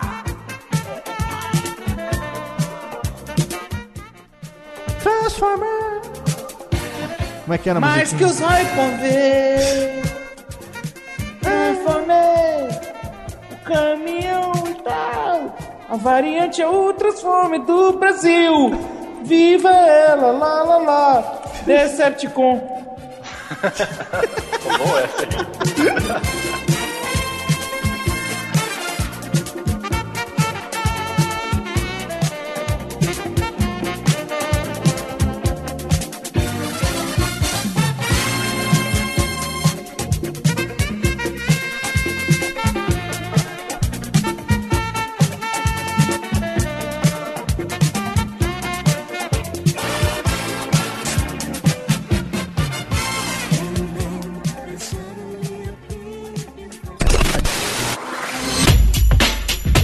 Rádio Fobia.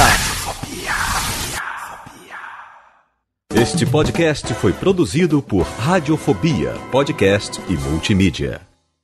Conheça o podcast Dois Empregos. Tem dois empregos. O podcast do trabalhador brasileiro. Sabe aquela história absurda que aconteceu no trabalho e você contava só no bar? Pois é, a gente conta pra todo mundo no Dois Empregos. Sigilo garantido. As histórias mais engraçadas E desgraçadas. enviadas por trabalhadores do Brasil e do mundo. Saiba os bastidores de quem trabalha na Faria Lima, No SAMU, em um call center. chão de fábrica e até na NASA. Toda semana um novo episódio. Dois empregos. no seu app de podcast favorito.